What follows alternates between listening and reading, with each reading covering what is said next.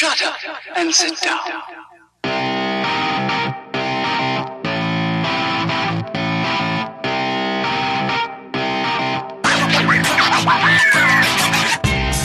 Elementar, meus caros ouvintes, e está começando mais um podcast Elementar. Eu sou o Diego Ferreira e estou aqui com o João Gabriel, Eu sou o início, o fim e o meio. Arla de Oliveira, Eu não entendi nada, mas eu tô aqui pra vocês me elucidarem bastante sobre a série, sobre essas relações loucas, incestuosas, sei lá. Rafael de Salve, Fala galera, eu tô precisando de terapia. Maratona de Sofá, Anantar, Olá, gente, sejam bem-vindos. Elementar, meu caro Watson. Eu não sei se eu estou no verso, no multiverso, no contraverso. E vamos embora. Da Tropa DC, Andreal, Salve, salve galera! E a nossa melhor versão é essa de agora. também, e também participando aqui pela primeira vez do Elementar, Carla Riet. Oi, gente, tô aqui com o cérebro um pouquinho derretido, mas acho que, acho que conseguimos. No programa de hoje aqui vamos finalizar aqui a nossa sessão de terapia, que foi iniciada lá no Elementar número 11 e no Elementar 72. Vamos falar aqui da terceira temporada da Dark. Então, obviamente vai ter spoilers aqui da temporada inteira, das, talvez das duas temporadas também, não sei. Bora lá pro Blocking Off.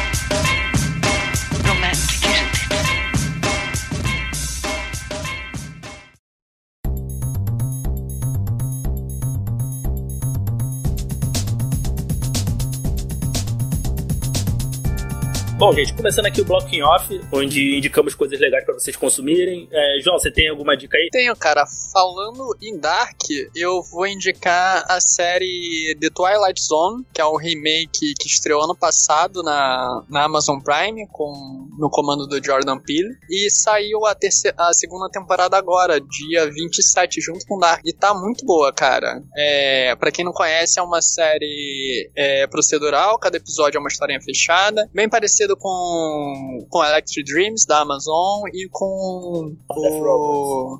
Isso, Love Death Rope. Eu ia falar o outro, o Black Mirror, mas é nesse esquema. Cada episódio é uma história. Mas é mais legal do que o Black Mirror, porque o Black Mirror se resume à tecnologia, né? E o Twilight Zone é qualquer coisa, cara. Paranormal, terror, é suspense. É muito maneiro, cara. Confere lá, 10 episódios cada temporada. É, você tem alguma indicação aí? Tenho sim, cara. Pô, falando em.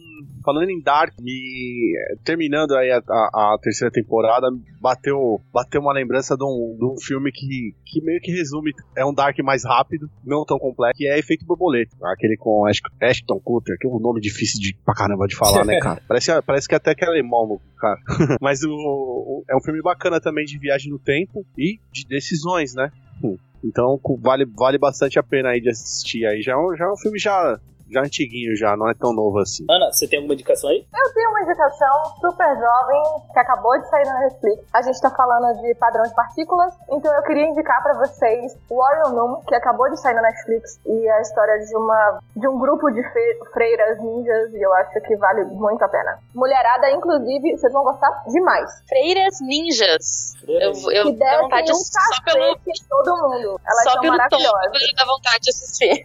É, Carla, você tem alguma indicação aí? Eu me lembrei agora, falando de Dark, assim, né, e falando de multiversos e tudo mais, eu me lembrei de um livro que eu li, muito bom, que é Matéria Escura. É muito bom o livro, e ele fala, é da Intrínseca, e ele fala exatamente sobre esse, essa matéria escura, e sobre multiversos, e sobre ca- cada possibilidade, cada ah, decisão que tu toma gera um novo universo com um novo caminho a ser seguido. É muito legal, e recomendo, fica aí a dica. Ayla? É Hereditário, é um filme de terror barra drama. Eu assisti ele mês passado e eu fiquei, meu Deus, que merda de filme é esse? Não porque é ruim, porque ele fica na sua cabeça. Ele não é exatamente por causa do terror, ele te causa um horror muito grande, sabe? Ele é do, do mesmo diretor de Midsommar, é do Ari Aster. Não sei se é assim que fala o nome dele. Filme de 2018 tá lá disponível ainda. Eu recomendo assistir de dia com alguém pra você poder comentar, chorar e agarrar essa pessoa porque você sente muito medo. E eu, assim, eu adoro esse filme, eu não senti, eu nunca tinha sentido uma agonia tão grande como eu senti nesse filme. Tem a Toni Collette, a, Em- a Millie Shapiro e o Alex, o Alex Wolff e o Gabriel Barney. É isso, aí vocês assistem e depois comentem o que que vocês acharam. Como é o nome do filme? Hereditário. Hereditário. Ah, e uma das cenas mais chocantes é baseada num acidente real, que foi pior pra mim. Uma indicação bem rápida aqui. A gente teve alguns dias atrás, acho que mais ou menos uma semana atrás, o, o teaser de Fundação, né? Pela, pela Apple TV. Cara, eu vou recomendar o livro da Fundação pro pessoal. porque- Ah, Pra já ficar com raiva da série antes de ver ela, né? cla- ah, claro. Boa, boa. Enfim, porque o livro é muito bom e eu, tô, eu já tô com um certo medo do que a série pode trazer pra gente. Mas então, leiam, leiam Fundação, por favor. Eu, eu gostei da sinceridade, brother. Exatamente. Bom, gente, essas são as indicações aí do, do programa. Espero que gostem. Bora lá pra nossa pauta principal.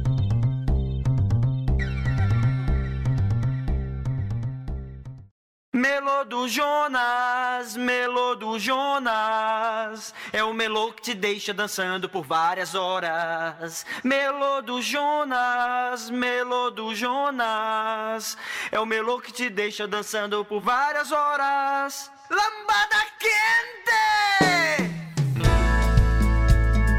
Bom, é, antes da gente entrar aqui na, na terceira temporada, tirando eu e o João que a gente participou aí da, da segunda, queria rapidinho que vocês falassem aí que vocês acharam da, acharam da segunda temporada aí. Cara, é, é, a segunda temporada em si, ela, ela dá um up bem, bem mais encorpado na- do que era a primeira temporada. Eu achei que a segunda temporada vai ter, eu, eu sei que vai ter controvérsias aqui, mas eu achei ela bem menos complicada do que foi a, a, a, primeira. Primeira, a, a segunda temporada ela serve pra dar muitas respostas do que era a primeira e fim, eu, assim, a única coisa que me incomodou no final foi o fim dela, tá ligado? O- aquela parada de, de- aquela outra Marta apareceu, ei, caralho, como assim, né, meu? E a terceira responde isso, mas no demais, assim, eu gostei pra caramba da, da segunda temporada, porque eu já tava muito no clima, tá ligado? Tipo, eu já tinha reassistido já, então foi que foi. Não tem muita coisa pra reclamar no seu fim, mas agora com a terceira tá tudo de boa.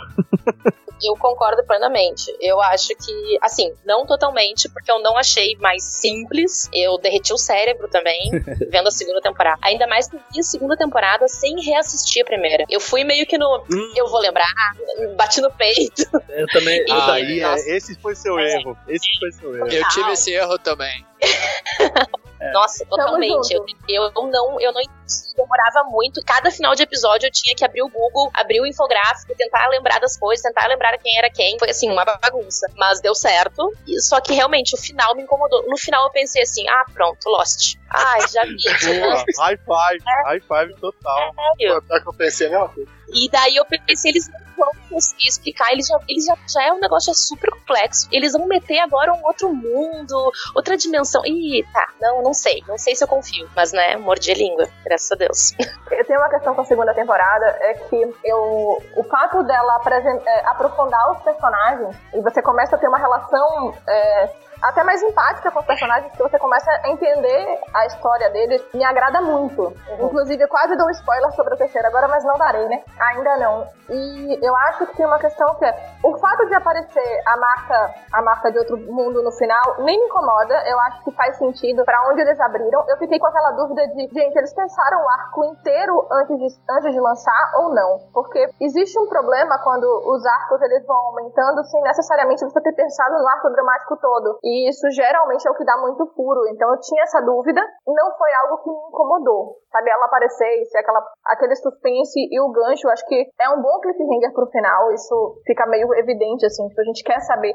Por mais que a gente ache, pode ser Lost, pode ser Lost, pode dar muito ruim, pode. Mas ainda assim tem um olhar de é, não tá todo fora do que aquilo se apresentou até então. Mas as minhas questões começam na terceira, vou ficar quietinha, por enquanto. Sobre, sobre jogar a Marta ali no, segunda, no final da segunda temporada, eu penso o seguinte: é, realmente precisava daquilo, fazer com que a gente assistisse mais pra saber o que, que ia rolar. Agora, eu acho que eles jogaram aquilo já pensado, já tinha, já tinha tudo pensado, sabe? Três temporadas, terça, triqueta, me corrijo que eu nunca consigo falar esse nome. É Então eu acho que desde o começo triqueta, né? Eles já tinham isso pensado. Eles já tinham, só não sabiam como iam fazer, né? Imagino que eles já tinham, é, ah, vamos fazer isso porque explica muita coisa. Primeira temporada eu precisei assistir duas vezes, segunda temporada eu fiquei com muita preguiça de rever, aí eu peguei e assisti aquele recap que a própria Netflix divulgou, me ajudou bastante. Mas eu confesso que eu, assim, enquanto eu ia assistindo, eu precisava ter pelo menos ali do, do meu lado a árvore genealógica, porque minha cabeça tava dando um nó muito cabuloso. Então, é só mais uma vez, assim, deixar esse pedido pra Netflix aí. Copia lá o negócio do MDB da Amazon Prime. Faz igual o WhatsApp faz com, com o Telegram. Copia na cara dura, que tá fazendo falta.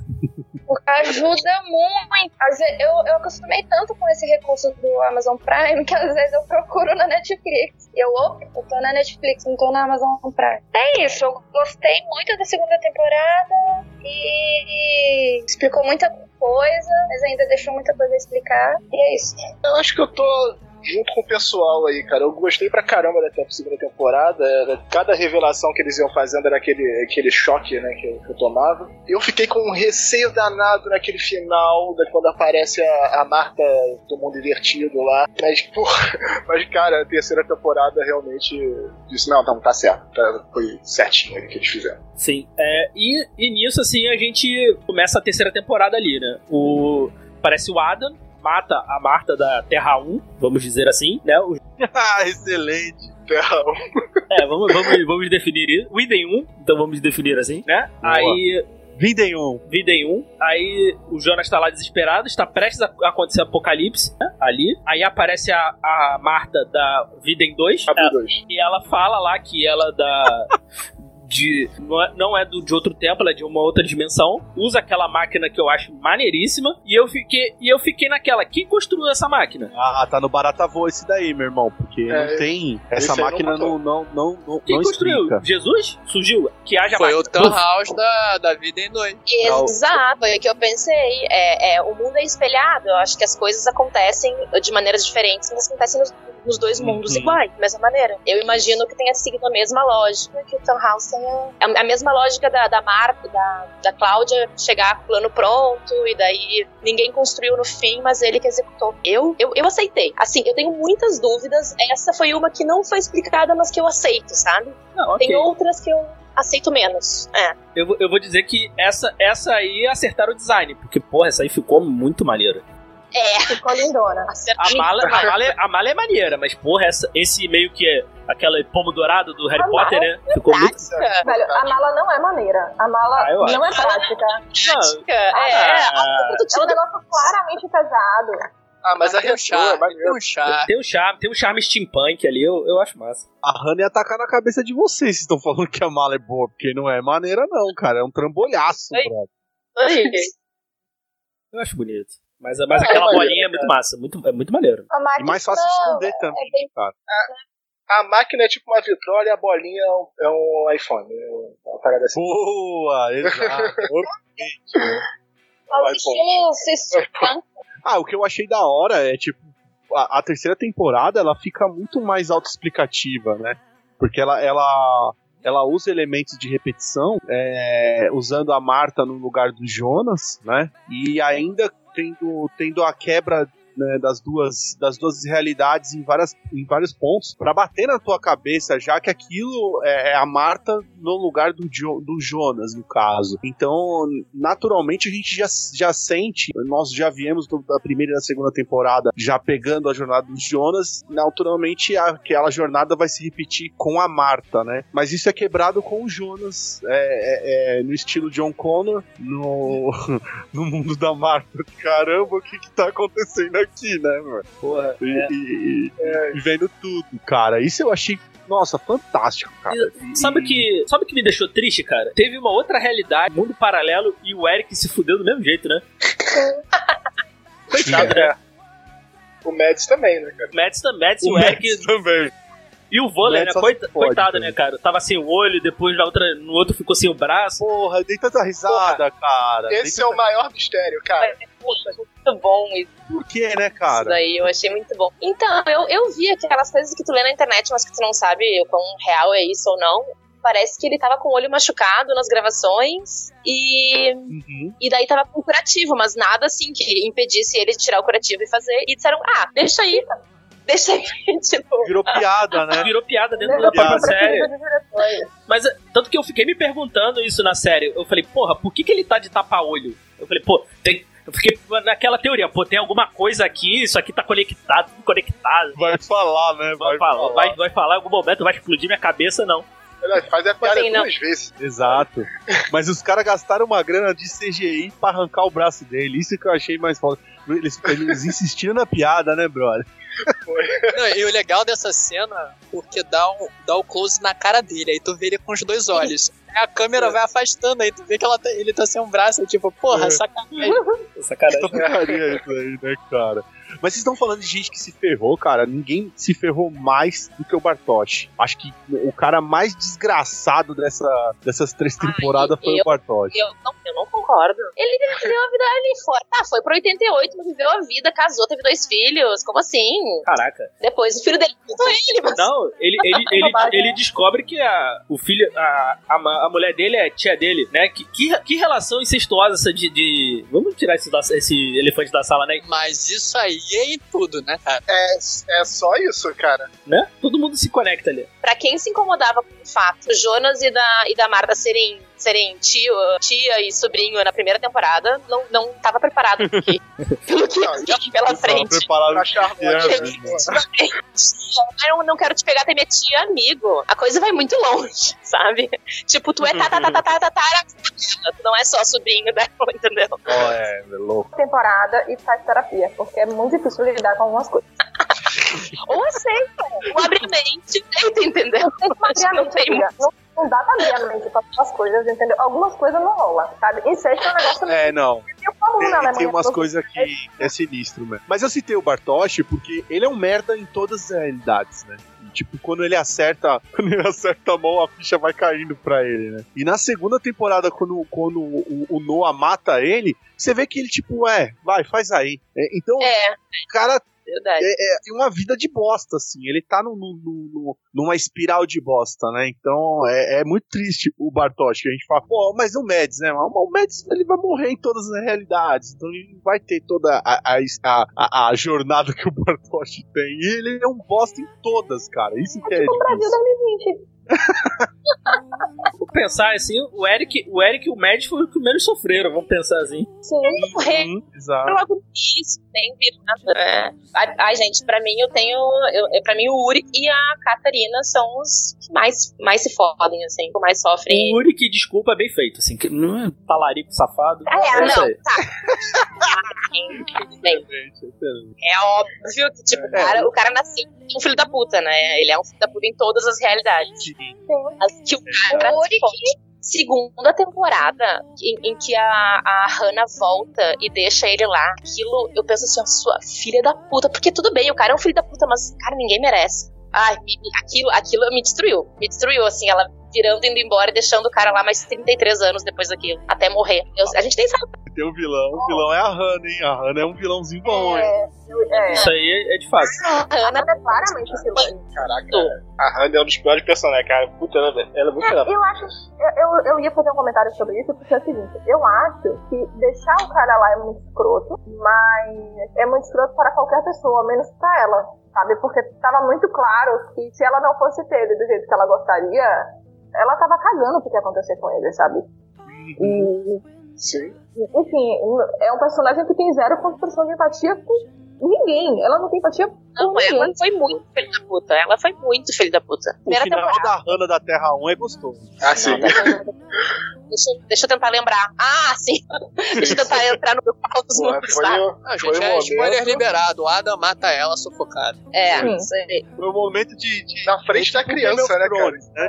Não, a criança não viu nada. A criança tava dormindo. A criança tava É, dormindo, a criança não viu nada. Sim, mas a criança não viu nada. Uma coisa é uma coisa, outra coisa é outra coisa. Ele ainda fala, mamãe tá dormindo, vem comigo. Mamãe tá dormindo e a, e a mulher tava tipo olho virado, olhando pra cima. Gente, se eu visse uma mãe Não, não, ele fechou os olhos, jeito, tá? nunca mais eu dormia. Sim, mas Nunca mais. tudo descarada. Eu passei, É. pelo amor de Deus, Mamãe tá fora. dormindo meio errado ali, meu camarada.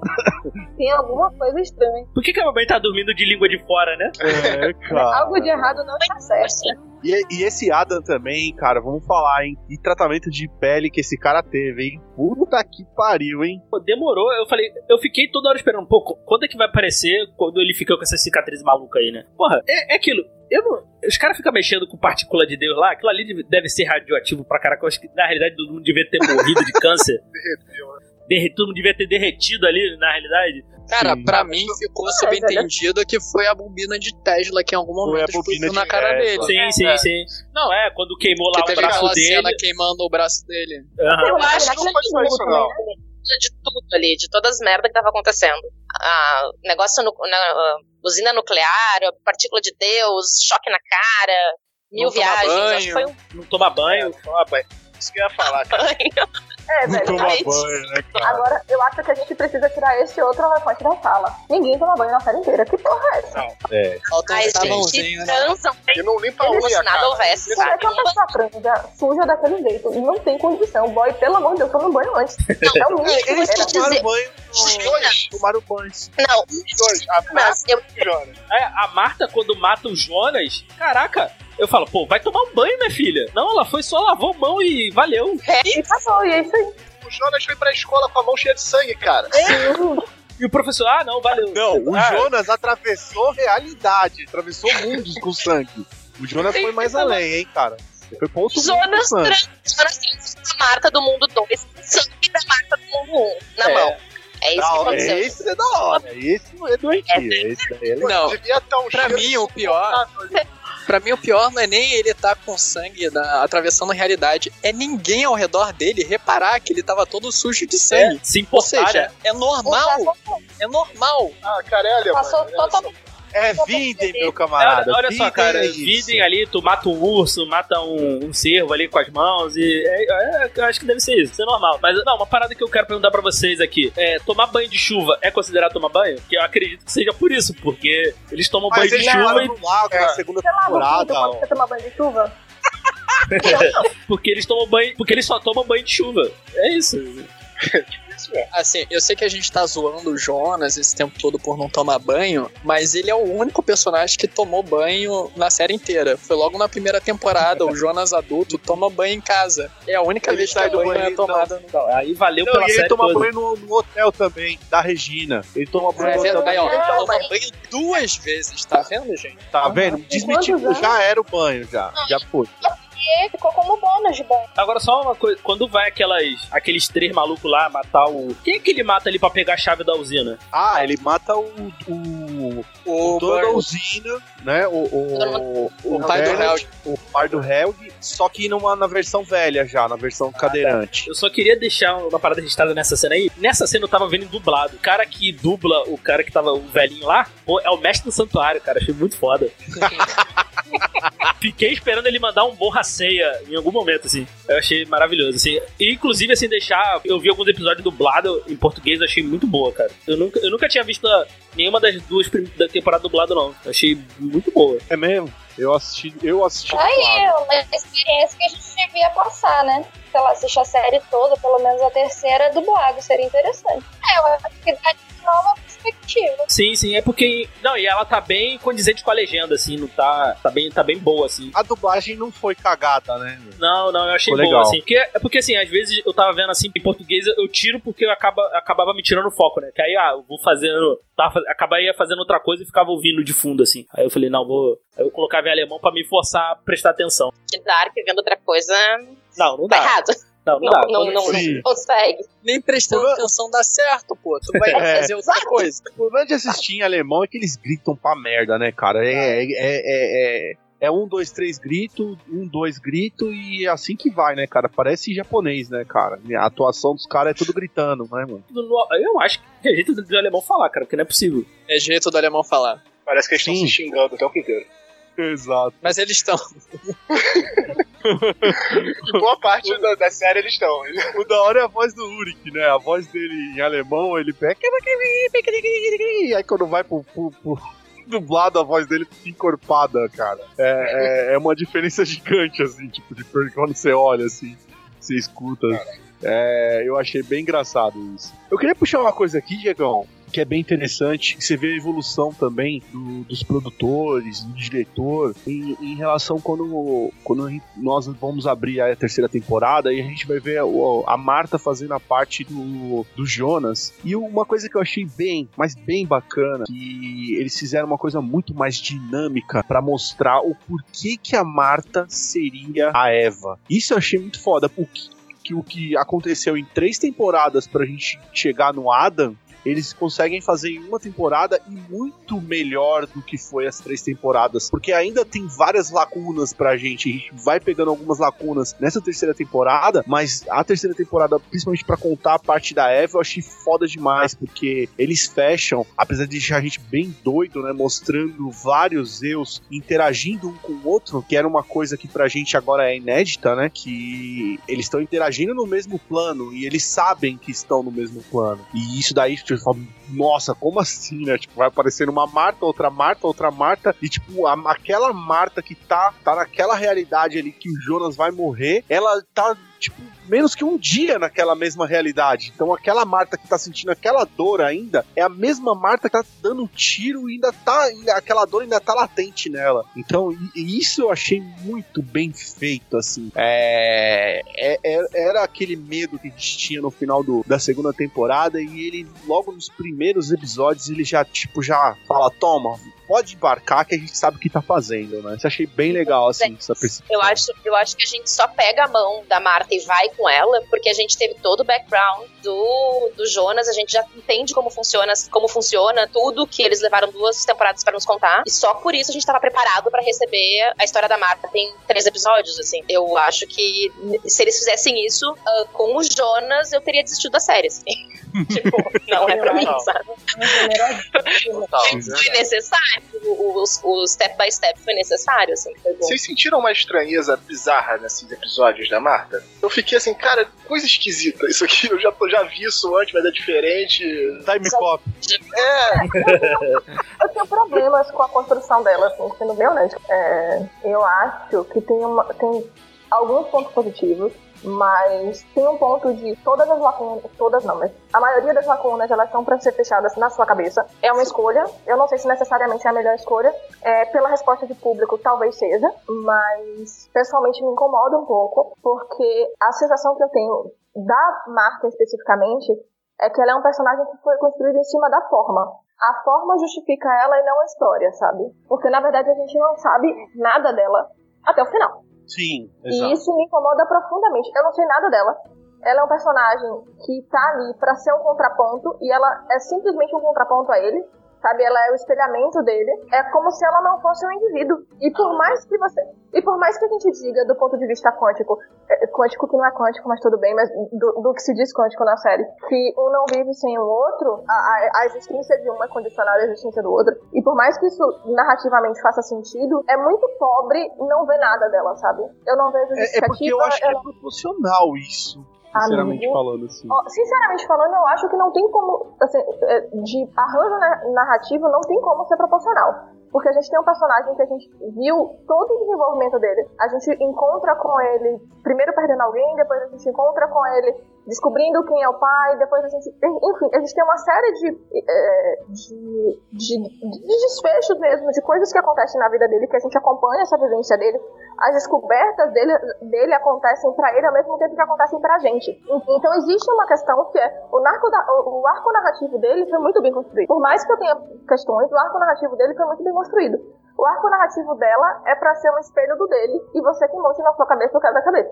Ah, isso é verdade. eu acho que é meio isso aí Isso é mesmo. verdade. É, porque caso se fosse assim, ah, se tivesse que construir todo o arco narrativo da Marta também, precisaria de pelo menos mais uma temporada, né? Não, eu acho que o que ela tá dizendo é que deveria a Marta que é do, do Vida em Um deveria ter sido um pouquinho mais desenvolvida. Ela parecia Uhum. Ah, entendi. só um personagem uh, para o romântico dele, mas a história dele. Eu nunca achei que a história tivesse a ver com ela também. Apesar dele sempre dizer que eles eram par perfeito, não sei o que, pra mim era só algo complementando a história dele. E isso, É. isso eu não- nunca tinha parado pra pensar com essa reflexão. ah, eu, eu realmente percebo que ela foi pouco desenvolvida como um personagem tão importante que depois ela se torna. Tem que deixar isso pro final pra gente ter o choque. Mas Sim, ele não sim. nada dela, sabe? Eu acho que É. isso é meio é pobre pra gente, sabe? Episódio, um ou dois episódios, um ou dois episódios da terceira temporada, poderia ter feito isso. Contar um pouco da vida da Marta. Não, Tá, agora assim, não que é- em que contexto- momento da vida da Marta? Eu tô pouco Uma- perdido. Não, não, é uma jornada Eu tô como, como o Jonas teve também, né? Porque assim, a- nós, nós temos o, o- acompanhando o Jonas porque tem um mistério, porque envolve o Mikkel, envolve uma porrada de coisa e vai dando um background muito maior pra gente do Jonas em si, da jornada dele. O que ela tá, tá, tá passando e eu hoje, agora, assim, escutando o ponto dela, eu compreendo e concordo também, em certo ponto, é, que faltou uma profundidade maior pra tanto peso que, que essa personagem é, é, exige, exige dela no final do, do, do, do contexto geral, né?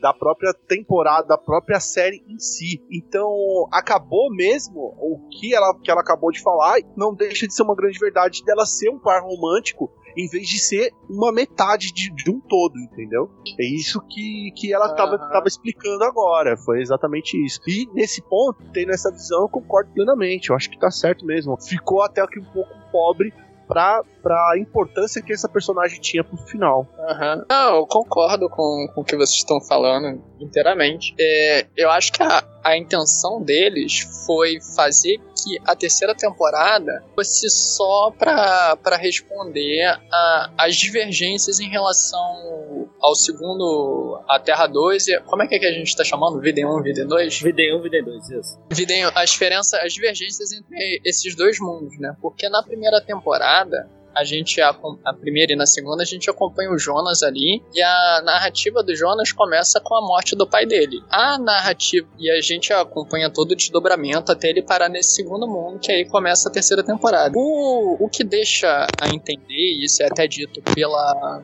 pela Cláudia Velha, que o Viden 2 é um, é um espelho de Viden 1, que tudo acontece da mesma maneira, não pode acontecer no mesmo tempo e nem do, com os mesmos. com. Como é que eu posso dizer? Eu não lembro direito como ela fala, mas é assim, pode acontecer ligeiramente diferente, mas os efeitos são os mesmos. E eu acho que teve uma preocupação do- dos roteiristas em só mostrar as diferenças entre esses mundos durante a terceira temporada. O que não foi mostrado já se entende que aconteceu igual ou semelhante ao que a gente já viu na, na em Videm 1. E a narrativa da Marta, da Marta do mundo da Eva, ela começa quando o Jonas vai encontrar ela. Então, tudo antes dali não fica nesse espaço pro, pro telespectador imaginar que foi igual ou parecido da de Videm 1. E, de fato, a Marta do, do mundo da Eva, ela tem um, uma experiência muito mais acelerada do que o Jonas. Você vê que a mudança dela de Marta para Eva acontece muito rápido. Ela acontece ali com, com espaços de dias, enquanto que o Jonas levou mais de 30 anos para ter essa Décadas, mudança. Sim. Enquanto, Exato. exato. Enquanto quando ela tem essa transformação em dias, ele tem em décadas. E, e eu não sei se foi acertado, eu, eu concordo completamente com, com as questões que a Ana apontou, mas foi uma coisa que eu, eu só aceitei, assim. Não, não é uma coisa que eu nem gostei, nem né? desgostei. É, pra mim foi, ok, beleza, comprei a ideia. Se tivesse mais uma temporada, talvez pudesse fazer dessa forma, assim, né? Aprofundar mais a Marta, né? E fechar na, na quarta temporada, né? Mas não sei É. se eu ia querer uma é o quarta temporada. Eles não. acabaram, eles acabaram com, com- Eles terminaram com o time ganhando, né? Então. Não, sim, sim. Eu acho é, que. é- é melhor. Eu acho que, é, eu acho que é, é mais por isso, assim. Não sei. Eu não sei se eles conseguiriam fazer isso em oito episódios na- nessa terceira temporada. E fechar. Tem uma questão aí que eu acho super importante, assim, eu entendo ter sido três temporadas, por toda a questão questão do número 3, que tem na, em, toda, em toda a série. Mas eu acho que deveria ser mais episódios, gente. Eu acho que poderia ter sido cada episódio com 10, e daí no final desse 30, ou 11, sido 33 episódios no final, entendeu? Não sei. Nossa, Porque eu excelente, que- excelente. É, eu acho que não. Eu acho que daria. Eu, eu entendo eles não explicarem, a gente ficar teorizando e, e chegando a conclusões, mas eles poderiam ter explicado mais coisas. Eu acho que tem coisas que eles sabem, por exemplo, ah, dizem que os, os diretores, eles todo um, um universo disso, né? E eles nos contaram que a gente tinha que saber. Então, assim, eles sabem respostas que a gente não, não sabe, que a gente tá aqui teorizando, eles sabem, só que não deu tempo de, de não deu tempo de mostrar. Então eu sinto, tem várias questões que eu pensando, cara, como que isso aconteceu? Eu- como que a, que a Cláudia chegou à conclusão que existe um terceiro mundo, entendeu? Ah, porque ela ficou sabendo que teve um. O mundo parou por um nanosegundo. Não me convence, entendeu? Então tem coisinhas assim. Pode que crer. eu queria, eu queria uma explicação a mais. Sabe por quê? A Cláudia, ela é o doutor, doutor estranho nesse mundo, entendeu? Ela, ela pegou a possibilidade. Tem os dentes, é. Isso foi uma das coisas que me incomodam. Total, É, total. ela sabia como é que mudava, mas não foi mostrado pra gente o momento que ela o descobriu momento isso. da virada, né? Tem, tem algumas coisas de simbologia, né? Já, já, já dito o símbolo da triqueta, né? Que já, tipo, ninguém percebeu, né? Tipo, todo mundo ficou teorizando uma porrada de coisa, mas ninguém percebeu que tinha uma terceira realidade ali e nem ia perceber, porque eles não. Eles começam a dar as, a- as pistas reais mesmo na terceira temporada, né? Quando dá os- aqueles closes de cima, quando eles vão toda hora vai, vai, vai mudando os três elementos, né? O lance da Aham. espiral que várias e várias vezes acontece, que eu achei bem legal, as mudanças quando vai mudar de uma realidade pra outra ou de um tempo pra outro, não era mais aquele corte seco que eles faziam e já dava um corte e já ia para pro outro uma lado. transição meio lá Star Wars, É, né? Exato. Eu essa demorei agora pra me acostumar, mas eu gostei. Assim, depois que Mas a- acostuma, tu... é um efeito espiral essa transição, sabe? Então, Uhum. tipo, era tipo um efeito meio que espiral e tal. É, E o lance do, do, do Ouroboros, né? Que é o símbolo que fica entre os, o- os dois mundos que eles chamam de que é a origem, né, cara? Que Aham. são, são os três personagens que seriam é, o três, os três personagens sem nome, que eu achei muito bacana, né? É, é, é toda uma parte de, de filosofia que, que eles trazem pra, pra própria temporada, né? Que, que é o filho da Marta da realidade da Terra. Da Eu- Terra 2 com o Jonas da Terra 1. É muito doido isso, né, meu? Os dois. Personagem de três versões, né? Que a, a versão do meio é a que comanda as outras duas. Isso eu achei muito. É, é, é muito doido essa parada. É, é, na teoria, a versão mais velha que seria a mais experiente, né? Que passou por tudo. Mas a versão do meio é que tá, que vai corrigir a, a, a- as falhas da, da, da, da versão anterior e que vai é, direcionar a versão mais velha e esse personagem não ter nome, tipo, e- e não ter, esse é um personagem sem, ele- e você vê que ele não tem um efeito moral e tipo, ele não tem é, afeição a nada e ele é só uma, é só uma, uma vírgula no meio dessa loucura total, assim. Isso eu achei assim de uma de uma força motriz tão doida e ele ser o pai do Tronte, muito doido, né?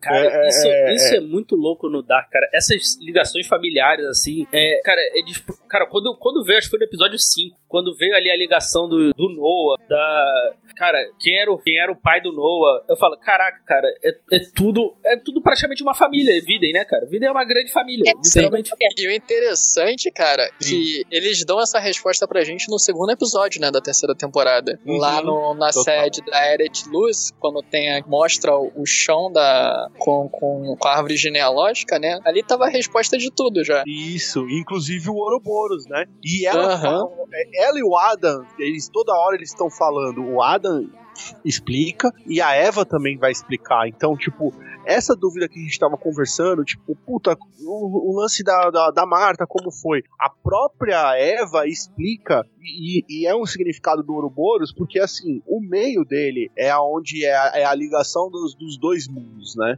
Então, o que que acontece? Esse meio é, a- é, é o ponto-chave aonde vai começar o, o, o ciclo da Marta. Então, foi bem dito, né, agora há pouco, que começa quando ela encontra o Jonas, começa a, a, a, ter afeição pelo Jonas. Não é a Marta, o ciclo da Marta da Terra 2, não é quando ela vai encontrar o Jonas. Muito louco. Então, tipo, o Jonas, ele tá, tá, tá numa, numa realidade que ele não existe, que supostamente ele é a Marta. Supostamente, porque isso é, é como é que eu posso falar? Graficamente é explicado pra gente que ele é a Marta naquela realidade, né? Ele e a Marta são um, um, um ser só, é uma coisa única naquela realidade. Né? Ele não existe ali, né? Não, não, existe Jonas. Tanto que é, é, ele fica desesperado na hora que dá merda, dá ruim, ele corre para ver o, o, o Mikael. Só que o Mikkel tá, tá, tá, tá de boa dormindo, né? Então ele não precisa do Mikkel, ele não existe ali. Então isso dá um, dá um nó na gente e dá esse sentimento de vazio, de porra, sacanagem, por que, que não, não, não mostra a Marta e qual que é a origem da Marta? Então o irmão dela é o pai dela, essas coisas, não. Eles simplesmente invertem tudo, né? É que isso eu achei um trabalho de cenário, de cenografia, de tudo, foda pra caramba. Quando eles invertem toda, todo o cenário é invertido. E, e detalhadamente invertido. Isso eu achei assim. Ah, sim. Isso é, isso é demais. Eu só fui perceber isso quando. Acho que foi a Asla que comentou no grupo da escada, assim da casa do. da casa do Jonas. Que ela fica ao contrário, né? No, no mundo, assim. Eu só fui perceber isso quando ela uhum. falou, de verdade. Assim. Aí me incomodava muito a cicatriz que mudavam de lado. Tanto do cara que não tem nome, ou a Deva, né? Como nossa Ana nomeou, quanto da, da Marta. Gente, a cicatriz, uhum. a cicatriz do brother mudar de lugar não me convence até agora. E é isso, a gente pode brigar em outro podcast, que eu sei que vocês concordam e tá tudo certo. Eu fiquei pensando por quê. Não faz sentido, porque ele só existe em um mundo, ele não existe nos dois. Sim. Então não tem por que mudar nada porque ele viajou no tempo, viajou de, de um mundo pro outro. Tecnicamente, ele é a mesma pessoa viajando. Porque uhum. Sim, isso, isso, isso foi erro. É, não, mas, uh, não, não, não, tem como a, ser. A cicatriz da Marta. A cicatriz da Marta do mundo 2. Que ela faz. Ela tem. Ela, quando ela, ela, ela machuca o rosto, ela machuca o rosto do lado direito. Quando ela vai buscar, que ela chega no mundo 1 um, e ela vai buscar o Jonas, salvar ele do apocalipse, a cicatriz dela tá no lado esquerdo. Então, todo o mundo é espelhado, tudo espelha. A cicatriz de todo mundo espelha. Não é só a do, a do Labo Leporino, do ah, desconhecido. Sim. É a de todo mundo. Então, até, até a da Marta. A Marta, ela só essa Marta só existe no mundo 2. Porém, quando ela viaja no mundo 1 um pra salvar o Jonas, a cicatriz dela tá do outro lado. É porque é tudo espelhado. Eu acho que é isso que eles querem dizer. Mas, assim, eles querem dizer muita coisa. Mas existe uma questão pela verossimilhança interna. Externamente, ok, é, a gente sabe que a gente, a gente aqui hoje não tem viagem no tempo, não tem viagem entre mundos, a gente não consegue, pelo menos não que a gente sai. Dentro da verossimilhança interna deles, ok, funciona, eles usam a partícula de Deus como eles bem querem, eles criam várias relações físicas que dentro da física quântica é impossível, mas ok, tudo isso eu aceito de coração aberto, assim, ó. Mas existem coisas que não funcionam na verossimilhança interna deles, sabe? Porque a partir do momento que não existe nenhuma, não, não existe uma fala, mas que tivesse uma fala, uma fala mínima, para justificar o fato de que as pessoas mudam quando elas vão para outro mundo, ok, dá pra comprar. Mas o resto, tipo, como é que uma pessoa que não existe, porque a Marta ainda existe nos dois mundos, mas o, o filho dos dois, que eu tenho várias queixas no, no personagem dele especificamente, mas nem vou entrar nelas agora, o filho dos dois, ele só existe no mundo da Marta, da Marta 2. Ele não tem como existir no mundo do, do Ada. Então não tem mas como ele viajou. Sim, mas ele não existe no ficar, nego. Ele viajou. Mas ele não existe, não tem Mas o Jonas não existe Mas, no mundo lá também. E não muda nada quando ele viaja no, pra lá. A cicatriz dele não vai pro pé, a cicatriz do pescoço não vai pro pé. Continua no pescoço. Não investe Não dá pra enforcar pelo pé, né? excelente. Sim, sim, é uma coisa que incomoda e fica tipo. É, é a, a, todo mundo vai ficar faz, criando teorias. O que pode ser explicado mais fácil de tudo isso é que nós, nós que estamos assistindo acreditamos né, né nesse microverso que todas aquelas pessoas são, são, são as pessoas que estão andando na mesma realidade. E o, às vezes o que os caras queriam passar pra gente e o que de fato, se você for analisar esse negócio de teoria de, de, de várias realidades, aquelas outras pessoas de, de, diversas narrativas podem ser outras pessoas de outras narrativas. Porque se, se for analisar ali, a gente só acompanhou um ciclo da, de, de, de uma Marta. Tá olhando, ah, tipo, essa Marta aqui, mas tava no, a própria temporada já tava mostrando outra Marta morrendo na mão do Adam lá, que não é a mesma Marta que matou o Jonas. Então já fica muito doido. Então, e assim vai pingando vários e vários outros personagens que vão se expandindo. Por exemplo, a Cláudia é um grande exemplo disso. A Cláudia vai, a gente acha que tá acompanhando uma Cláudia de uma linha, mas ela tá, ela tá pulando em uma porrada de linha. Por isso que ela tem tantas respostas. E é isso que ela fala quando ela vai falar pro Adam, e é até uma coisa que a gente pode estar tá falando aqui internamente pra gente mesmo. A gente tem que aprender a jogar também, tentar entender o que tá, tá, tá rolando lá. Porque quando a gente fica preso olhando por uma coisa só, a gente acaba ficando cego só naquele ponto. E, e foi exatamente o que a, a Cláudia falou pro Adam. Meu filho, tu ficou olhando pra um ponto só e acabou não vendo o resto, né? Não sabe jogar esse jogo. É, uma, a, a leitura que eu fiz disso é que são, são duas coisas aí. Uma é que as pessoas, a contraparte dela no outro mundo, vai ter características diferentes. Como a gente já citou aí o Waller, que no, na Terra 1 ele não tem um olho, na Terra 2 ele não tem o braço. Mas o que eu. A leitura que eu fiz é que o personagem, quando ele viaja no tempo, eu, desculpa, não no tempo, entre as realidades, ele literalmente espelha. Ele faz um. Ele flipa horizont, é, horizontalmente. Porque você vê os personagens que viajam são o Jonas, a Marta, a Cláudia e o Bartosz.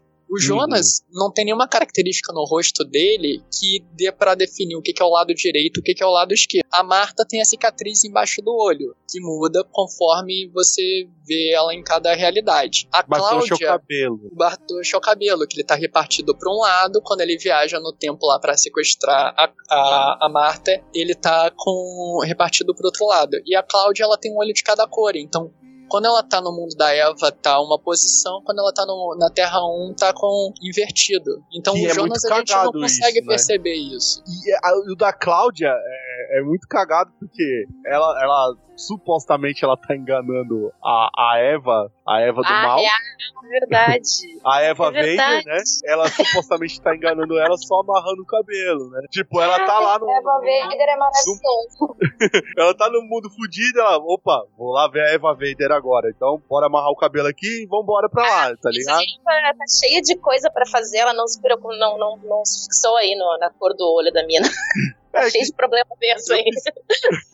Eu fiz essa brincadeira da Eva Vader, mas se você for analisar, tipo, pra quem gosta de Star Wars, o Adam é, só, é, é o Darth Vader sem o seu capacete. E a Eva é tipo o Kylo Ren, só que versão mulher mais velho, tá ligado? Tipo, tem a mesma cicatriz e tal. Aí eu já, já fiz o link da Eva Vader já. A ideia do, do João aí de que tudo é espelhado, eu, eu também, eu, eu, entendi isso na hora, e principalmente porque quando um, a gente tá no mundo 1 e aparece a, a data, né, sempre, sempre quando muda de cena, assim, muda de tempo, aparece a data antes de começar a cena. E uhum. quando tá no mundo 2, a data é toda espelhada. A data em alemão, porque na, na legenda não, né, a legenda eles nos mostram ele, ele traduz a legenda, a legenda uh, normal. Mas se tu for ver em alemão que tá escrito, tá tudo espelhado. A data e o nome da cidade e o tá ano tá todo. Né? Então eu entendo que, tipo, no mundo 1 um, é tudo uh, um vetor e no mundo 2, tipo, é tudo espelhado. Então eu também. Mas é isso, né? Eu entendi isso, mas talvez tenha outra explicação, hein? Vai saber, né? Vai saber o que passaram na cabeça deles. Vamos lá, provocação. Tô, tô esperando então, isso daí. É, você, eu não sei se vocês perceberam, mas tem é, essa discussão toda de mundo espelhado, não espelhado, cicatriz fora, cicatriz dentro, olho, to, olho torto, olho, enfim, é, a gente está numa discussão que ela é sobre a forma. E uma das coisas que a gente, pelo menos para mim, fica muito claro em Dark, é que eu adoro o universo. Eu acho o universo muito construído, eu acho o universo muito rico, mas eu acho os personagens muito pobres. Não todos, a gente tem diferen diferenciações entre eles. Tem personagens que tem mais cor, tem personagens que tem menos cor, tem personagens que, que na terceira temporada acontece muito isso. Tem uma hora que começa a aparecer gente, começa a aparecer gente, começa a aparecer, aparecer gente, e ou você pega seu caderninho, ou você tem uma memória muito boa, mas é difícil você acompanhar todo mundo. E eu não sei até que ponto isso é utilizado como recurso narrativo para você de fato ficar perdido e entender que é uma cidade, isso faz com que seja a muita gente, e ok, é até válido, você não consegue se aproximar de ninguém. Esses são os personagens que você consegue se aproximar de fato durante, a- durante principalmente durante a terceira temporada. Porque, inclusive, eu tinha falado com os meninos, os meninos estavam em crise, porque eu falei, gente, tô no quinto, acho que estava no quinto episódio, e eu tô achando chato. E é isso, assim, me julguem, esse é o momento hater, né? É, mas. A Hannah. Momento Hannah. Momento Hannah, exatamente. A Ana está no momento Hannah. Querendo ou não, tem uma questão ali que é a série, ela se sustenta muito no universo na forma. E você. Eu gosto, aí é uma questão de gosto. Eu gosto muito de acompanhar o crescimento de personagem. Sabe, se eu tenho uma temporada Sim. inteira com aquelas pessoas, nada mais natural do que eu me aprofundar minimamente naquelas pessoas. Tem gente que, pra saber o nome, eu tive que voltar três vezes, olhar no Google, olhar pra árvore genealógica, porque assim, tem coisa. Ah, vocês falaram.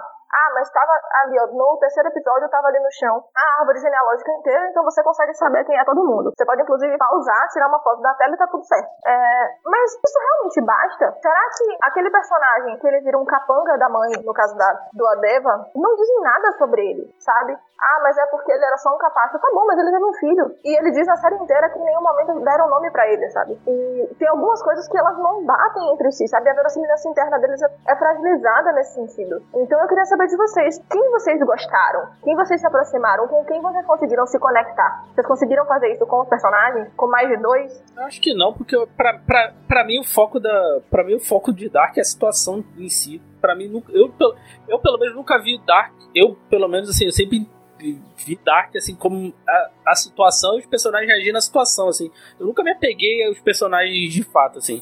Não sei, aí eu não assim, eu gostei, mas eu não sei, se- aí eu sinceramente não sei dizer se isso é bom ou ruim. Não, eu não acho que é uma série ordinária ah, onde tu. é, eu- E eu, concordo que normalmente, eu também, como eu tô assistindo uma série, ah, é ter desenvolvimento de personagem. Mas nesse caso, eu acho que não é o principal. Eu acho que o, o desenvolvimento aqui, ele é muito mais complexo. E o personagem principal, eu vou ser bem clichê agora, o personagem principal é o tempo.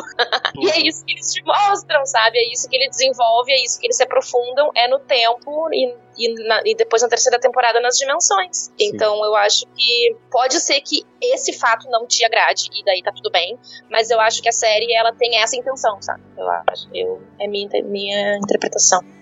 Nossa, essa foi, essa foi linda. Essa, essa eu gostei também. É, é, é, ela foi assim, recompen... dá uma recompensa, principalmente pra quem tá analisando o tempo mesmo. A série ela dá algumas recompensas. Eu vou dar um exemplo que é o episódio da da Catarina que e, e também tem o lance da Hannah, que é o episódio que a Hannah vai, vai, vai abortar o filho do. do. Oh meu Deus. Como é que Do? Yurik. Não, não é do Yurik, não, mano. Do Yurik, não, Do desculpa. Não.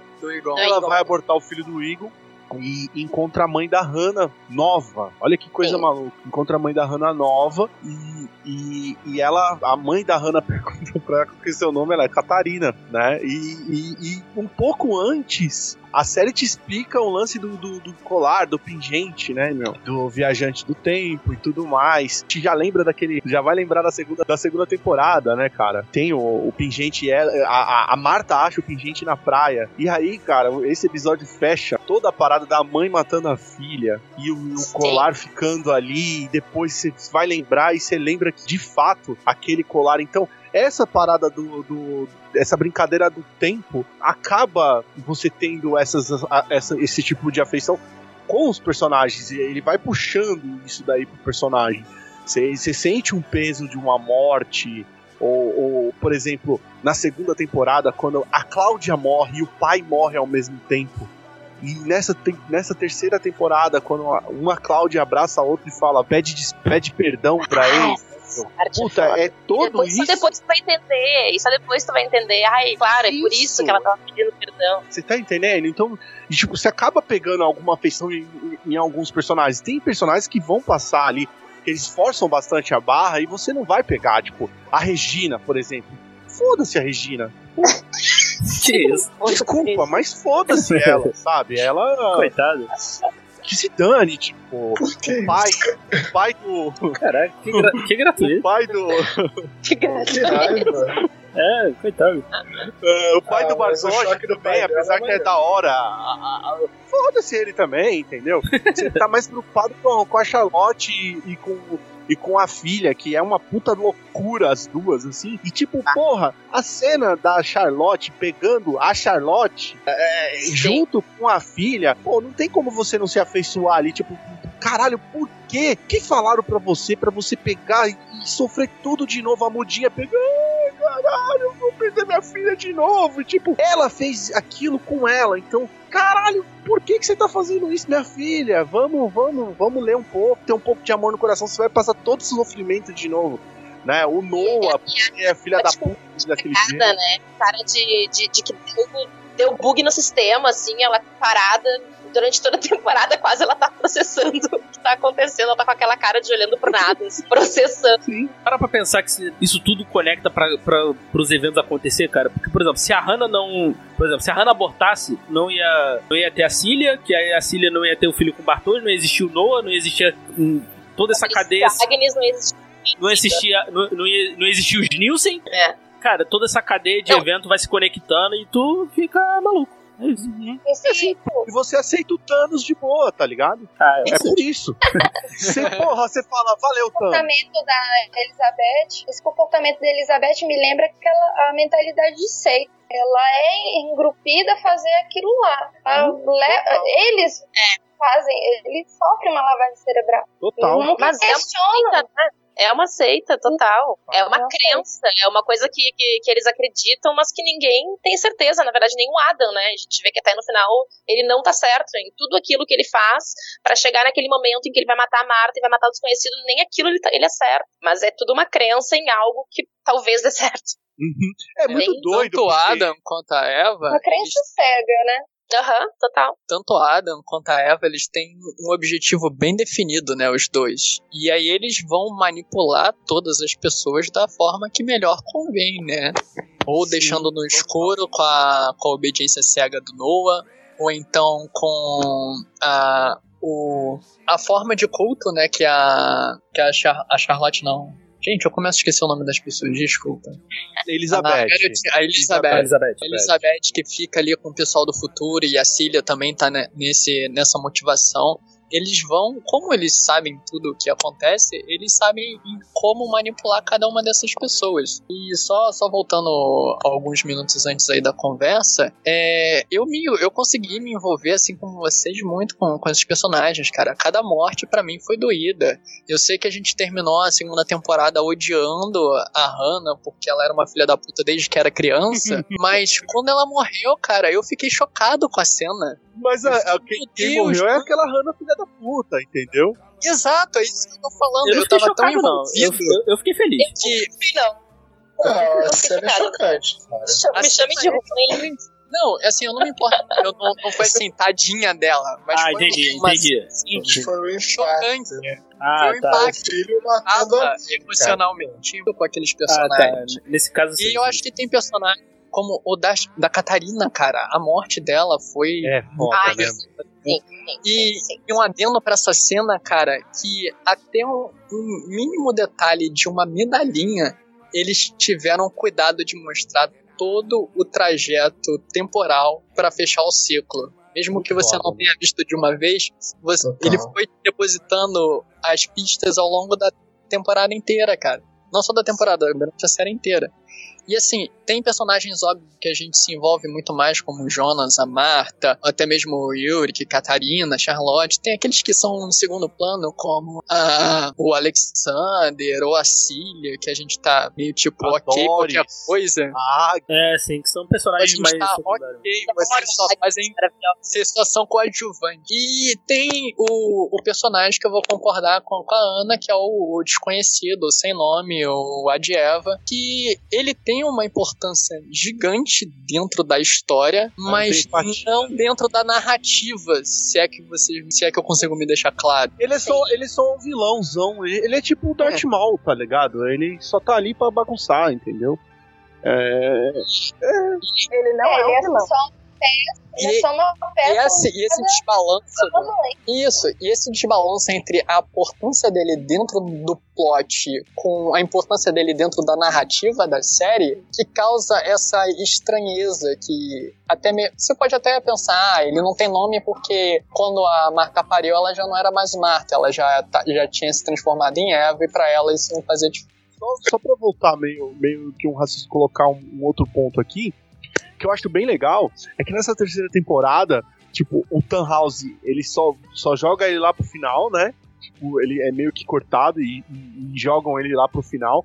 Só que o nome dele fica viajando pelo tempo, né? Vou lá, 1800 e nada, Tannhauser, não sei o que lá, tá ligado? Então, tipo, porra, da hora isso daí. Ele que. aquela Ele fica lá em 1888, lá, o Jonas e a galera que viajou lá com ele. Ele fica lá naquela. Uma fazenda esquisita lá, né? Ele fica lá, ele fica lá acho que uns É. seis é, anos lá. Isaac tem- Newton. Isaac Newton. seis anos lá tentando. Mais de seis anos tentando fazer a máquina funcionar, né? Tanto que a, quem dá o start ali. 33. Eles ficam lá até 33 2000. Fica É, 33 anos. De 88 a 1921. E sim, sim, eles ficam lá tentando fazer a máquina funcionar, né? Tanto que o que dá o start lá é quando a, a Marta volta pra lá, né? E entrega lá a, da Mas ele matéria ainda lá. não, não é matéria suficiente, né? Então ele só dá o start, mas não é matéria suficiente ainda, então ele continua. Uhum. Anos a fio. Continua. O cara ficou na merda aquele aqui. Por isso que ele virou o Darth Vader, né, cara? É isso, pô. Sim. Sim, uma coisa que me incomodou aí foi, o, por exemplo, o Magnus e a Francisca sumiram. O que aconteceu com eles? Ah, como assim sumiram? O que aconteceu com eles Eles ali? Não. estavam lá com o Eles Jonas. ficaram velho, velho. É. ô, Ficaram, ficaram cacaroco, fi. e a Francisca continuam. Eles estão em 1888, tá? Tá todo mundo ali, tá a gangue toda. O, Ma- o Magnus e a Francisca, em 1921, eles conseguem abrir o portal e conseguem viajar. O, o Bartos não viaja porque o Noah mata ele. Então ele, ali ele morre. O Magnus Exato. e a Francisca viajam lá pra 2053 pra roubar a Marta dos dois, pra trazer, pra, trazer pra cá pra matar. E, e toda aquela função. É, é aí que eles estão. A gente vê. é, o Magnus e a Francisca seguem com a gente até o fim, assim. Ah, então, Só que eles vão- muito perdido aí Eles no- vão, no- eles vão. Eles só morrem numa realidade. Que é a realidade que, a Mar que o Bartosz pega a Marta e a Marta não pega o Jonas. E é essa realidade que o. Que o É, é na, te, que é essa na vida em Marta, dois. inclusive. Não, é na vida em dois, mas essa Marta é a que o Adam mata no espiral lá. Tá Isso, ligado? essa realidade por muito tempo. Isso. É essa Marta. Então é o que eu tô falando. Por exemplo, a gente vê em Vinda em 2, nós temos três Martas rolando. É Eva. Vader, a, Ma- a Marta Padawan e a Marta já, já Jedi, tá ligado? Sim, sim. Tem essas três Martas, beleza? Porque ali, que- ali quando tá em 1988, dá- um destaque, ele- eu me confundi por causa disso, porque deu um destaque ali mais pro Bartos e eles dois, assim, eles dois assim meio que sumiram ali dessa narrativa ali, né? né? Eu, eu, eu fiquei me questionando por que, que eles também não casaram, não fizeram filho, porque o, o Bartos fez, fez família, né? É. E os dois não. é, Mas Barto, Batoshi é saudável. Não, esse no episódio, foi esse episódio aí que eu, eu fiquei chocadíssimo, assim, cara, quando eu falei, caraca, ele é, o- ele é o pai do Noah, assim, e, e a, e a Agnes, eu falei, caraca, e o maluco. matou ele, né? Quando aparece a, Ci- a Cília, jovem, a cara do, do Bartos foi a mesma cara que eu fiz. Eu também.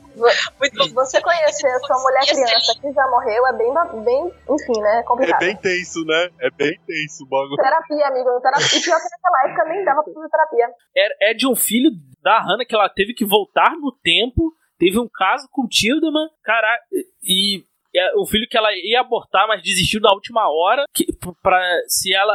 Aí o fi, essa, essa criança é, é, ne- é filha da, da neta do, dos Nielsen, da, da matriarca dos Nielsen. Então o, o Bartos é bisavô da Marta. Caralho, é, eu fico, meu Deus, o que que tá acontecendo? Não, e os Da hora, é dois, a Cília, a Cília e o Bartos são, são parentes, né? São tios. Aham. irmã, porque o. Bartos é tipo tatataravô lá do, do, do Nico, avô não, a neto do Egon, e a Cília é filha do Egon. Sim. Então, só que, isso, isso eu acho muito legal, porque isso que acontece. A, a Hannah se apresenta como Catarina Nielsen. Então, o sobrenome da Cília é Nielsen. É assim, Nielsen. né? Se tu for Da Agnes e, vai embora, e né? é por isso que a Agnes se chama Nielsen. Porque que ela, eu, eu, eu imagino que ela. Eu só não sei por que, que o Rano se chama. Noah. Esqueci. É. Não, não, Pelo não, Tauber. não. Ah, Tauber. Por que, que o Rano se chama Tauber? Isso eu não entendi. Porque ele é pra ser Tiderman. É, É, só não. pra confundir nossa cabeça. É só pra gente não pegar, não pegar o sobrenome e entender desde cara. Porque não tem outra explicação pra isso, né? Isso é outra das Nossa. coisas que eu me incomodei. Por quê? Porque Rano Tauber, É, do nada. Deve ter Eu- mudado de nome também. Sabe o que eu acho da hora? É, é que em algum certo momento do tempo o Bartosz falou: foda-se. É. Já era. Ele tocou foda-se e Ele falou: tocou todo foda-se. automático. Não, ele. Não, ele e o. Importou de morrer, né? Sim, Ele dá uma, uma caretada nas costas dele e só, tipo, morri. não, e o. Tanto. pra mim, assim, todos que desistiram e ligaram foda-se foi ele e o Mikkel. Assim, quando o Mikkel volta lá na primeira Ah, o temporada. É o velho, né? Não, é o Mikkel, quando ele volta no, no tempo, assim, ele sabia, porra, ah não, vou me relacionar aqui com as pessoas aqui, foda-se, tá ligado? Você é. Foi ali que ele falou: já era. Porra, com certeza. Já era a parada, já.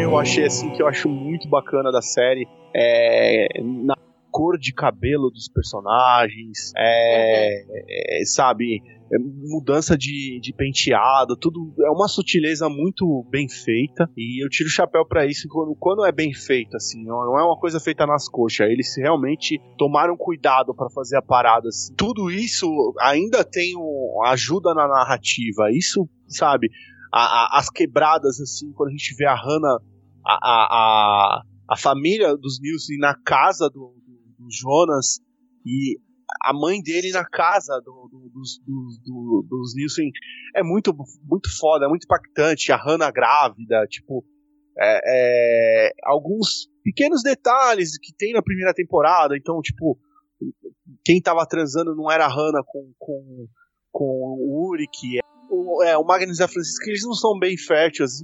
A gente entende por causa do, da viagem no tempo, deve ter derretido bolinhas aí nessa brincadeira. Mas.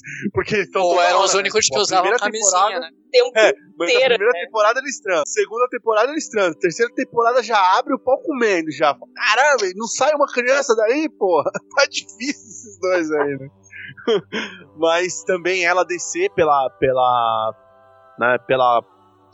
Pelas plantas, a, a, a Marta usar né, o, o- a jaqueta, é, a capa de chuva, na verdade, o lance da bicicleta. Então, tudo isso eu, eu acho muito bem feito, assim. Até na escola, gente, se vocês voltarem pra assistir, eles inverteram os fluxos das coisas dentro da escola, que era um cenário assim, whatever, mas os caras foram lá e inverteram. A delegacia eles inverteram também. Então, tipo, pô, é, é realmente os caras se esforçaram pra fazer. A única coisa que eu quero colocar aqui é que, tipo, a terceira temporada, em questão de trilha sonora, ela realmente é mais fraca do, do que das outras duas primeiras que tinham trilhas mais marcantes, que, que encerravam episódios assim, tipo, ah, caralho, essa daqui é duas músicas que encerram e você, pô, vou procurar no Spotify essas músicas, tá ligado? E as outras não, né? As outras eram muito mais ricas. Até, Uhum. até uma trilha Elas mais eram mais temática, né? Também, né? Fechava com a situação ali, né? Faltou um pouco disso nessa, nessa temporada também. What a Wonderful World foi, Ah, esse final foi massa. Terminar com essa foi música lindo, foi foi lindo, foi lindo. Sim, total, total, concordo. A segunda terminou com. com... Ah, agora me fugiu. Ah, eu- hoje eu tô. Tá fugindo o lápis temporal da minha mente aqui. Mas terminou com uma música fodona também, assim. A primeira, a primeira e a segunda terminar. Os três. Tu falou de, de tudo, o cuidado que eles tiveram pra espelhar, né? Quando, enquanto eu assisti a terceira temporada, eu fiquei muito encafifado com a Charlotte do, do Mundo 2. Porque a atriz, ela tem um, um olhinho meio caído, né? Um olhinho mais aberto do que o outro. E é muito visível isso. Então, a, a Charlotte do, de- da Terra 2 é invertido. E eu ficava, caralho, como eles faziam isso? Porque eles teriam que É inverter. a única maneira é tipo é uma característica da atriz, né? Outro.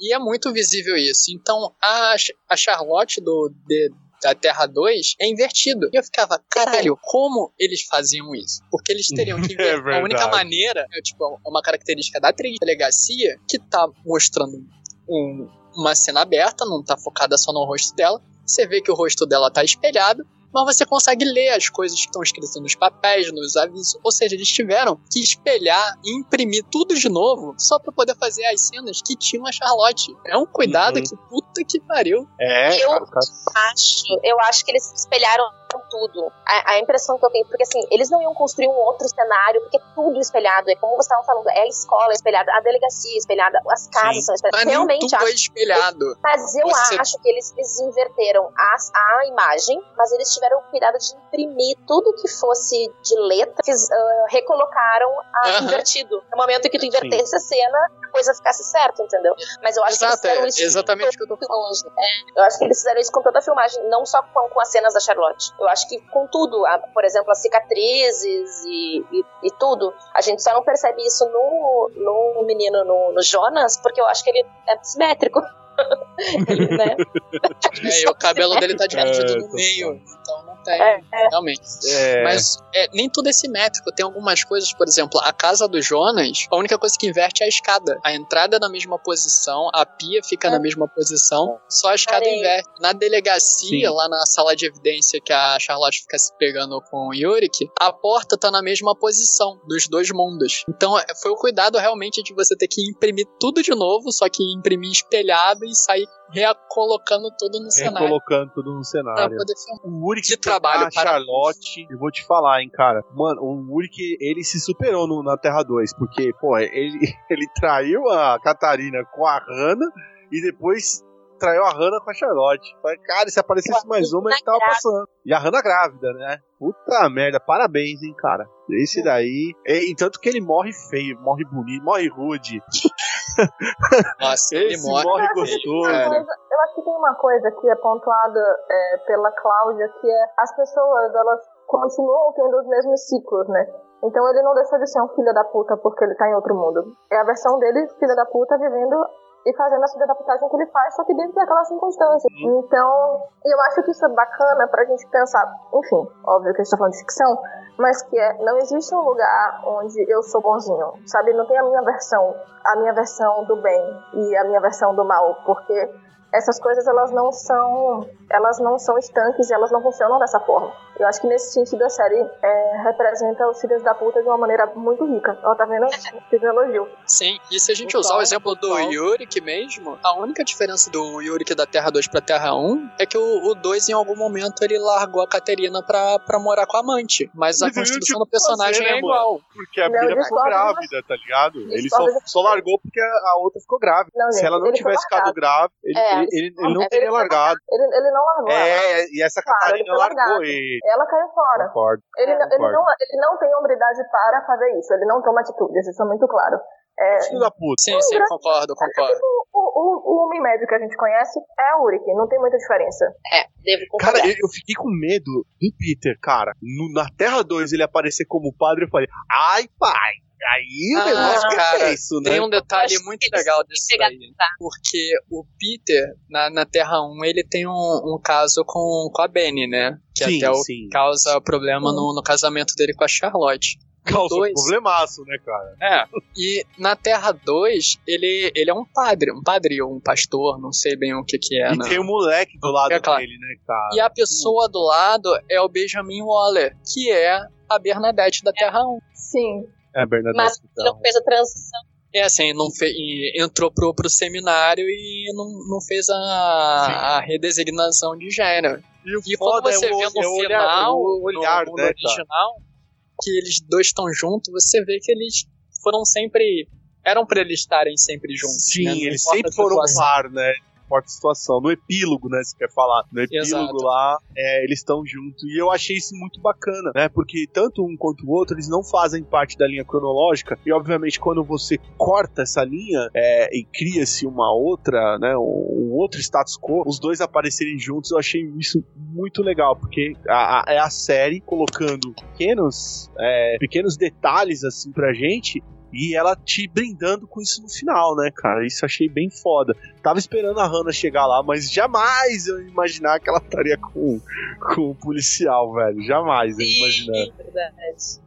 Eu acho que é o. que é o Rano que fala pra Elizabeth quando eles estão na caverna, lá depois do apocalipse, sabe? Quando eles estão na caverna. Se não me engano, é, é, é, é ele. Talvez eu esteja enganada, mas que ele fala assim, ó, que o livre-arbítrio é o poder da gente fazer coisas diferentes. Ma- Mas a gente não muda o que a gente deseja. E é o desejo que guia todas as nossas ações.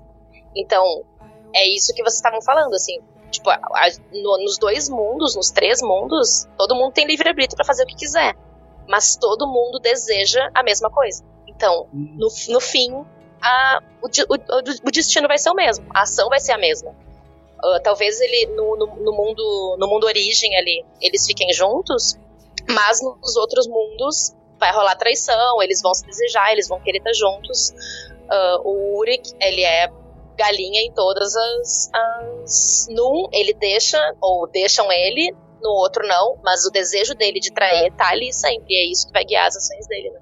Eu acho que essa, essa frase explica bem que, o que acontece nos dois mundos e porque eles são tão parecidos apesar de diferentes. Muito bom. É, e- mas eu ainda até, posso até complementar é, como, como os personagens eles estão. Eles falam, falam essas frases, mas ao mesmo tempo a, a série dá muita coisa de filosofia ali. E, e até esse lance do livre-arbítrio, né? é, se pode falar que essa liberdade é uma abstração, na verdade, né? Porque não existe liberdade e, e tá tudo determinado, no caso, né? Sim. Cabe até frases de outros filósofos que falam que é, é, a liberdade nada mais é, um- é uma grande cadeia, entendeu? E, e- e- e eles estão presos nessa cadeia. Se você for analisar todos eles, os únicos que conseguem se libertar que são, são os vórtices, que são, são os inícios o- o- que ficam a todo momento fazendo re- rebutando, né? Porque tanto o Adam quanto quanto a, a, a, a Eva Vader, os dois são reboots, né, na verdade. Eles são pontos de reboots ali. Eles ficam rebutando a tudo, a todo momento. Inclusive, é, tem até uma parada da pintura, né? Que é aquela pintura que tem lá no. no- que me, me fugiu da cabeça, mas eu sei mais ou menos a teoria dessa, dessa pintura.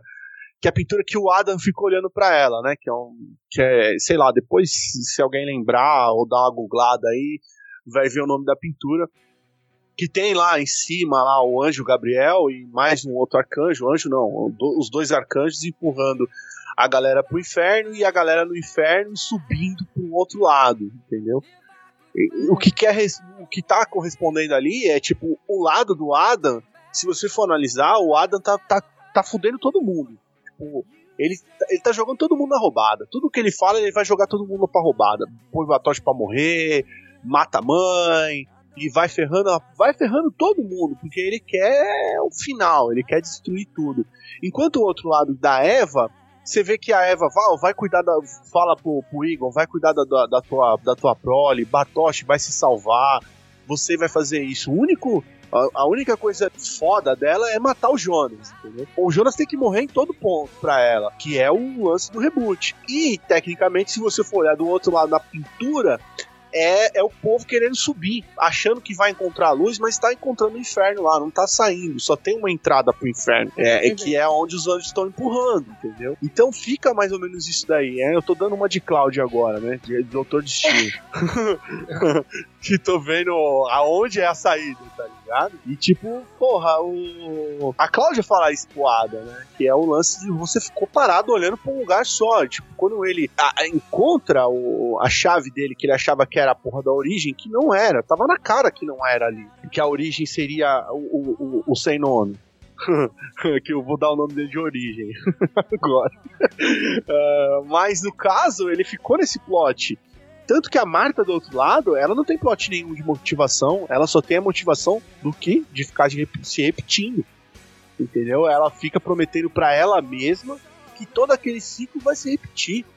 Tanto que ela, é, quando ela encontra o Ada no penúltimo episódio, ela fala pra ele: Você me matou. A gente, não, a gente não viu isso, né? Mas ela fala, né? Ela tá falando que ele já naquela realidade tinha matado ele. E achei muito foda ele largar as balas e abraçar ela. E você vê que os dois se amam ainda ali, né? É, foi, foi. Deu aquela sensação, desculpa Star Wars de novo, mas é o fantasminha do final, tá ligado? Tipo, você até, pô, é, tá certo, o cara foi um filho da puta, construiu a estrada, eh, matou uma, uma galera e tal, mas pô, ele é o pai, né? Coitado, né? Então ali os dois, ah, eles se amam, né? Então eles se, né? Eles combinam bastante os dois juntos, como eles mesmos falam. Isso eu acho muito foda de Dark, né? É essa volta, mas que ele. Se você quiser enxergar, você vai enxergar, entendeu? Você vai ver que eles falam algumas coisas ali, mas ao mesmo tempo eles já estão se contradizendo já. E colocando aqui um ponto que eu acho que todo mundo vai dar risada. O filho da puta do House estava. Filha da mãe, não, não é que o cara sabe fazer uns planos de decente? Porque o filho da puta criou a máquina que deu merda, construiu, quebrou. Mas qual que era o ponto do, do House? Salvar o filho, não é? Ele construiu a máquina, a máquina deu merda, criou dois mundos, dois mundos se fudeu, ficou no loop filha da mãe, se juntou os dois mundos, voltaram, salvaram o filho dele, o House se deu bem. Funcionou. Filha da puta! Funcionou. Verdade. Pensando por esse lado. Uma coisa assim que eu gostei, eu realmente. eu, assim, eu esperava, vendo assim, até chegar ali na. Quando revela tudo assim, eu esperava que, sei lá, eles iam se destruir e, sei lá, dali surgiu um outro mundo, entendeu? Quando veio que tinha uma outra dimensão, assim, e o House que criou e tal, isso eu achei, eu achei muito maneiro, cara. Eu gostei, assim. Pegou meio de surpresa, assim, eu não esperava isso. fazer uma pergunta pra vocês. Em que momento vocês descobriram ou desconfiaram que tinha um terceiro mundo? Ah, só quando falou. Ah, só quando falou. Só quando falou. Porque não- eu, eu, não- eu, eu, não pensava, eu pensava nisso, assim, quando ela falou esse outro mundo assim, eu falei, ah, eles vão. Ou ele vai unir os dois mundos, sei lá, as pessoas se fundirem ali, criar uma coisa só.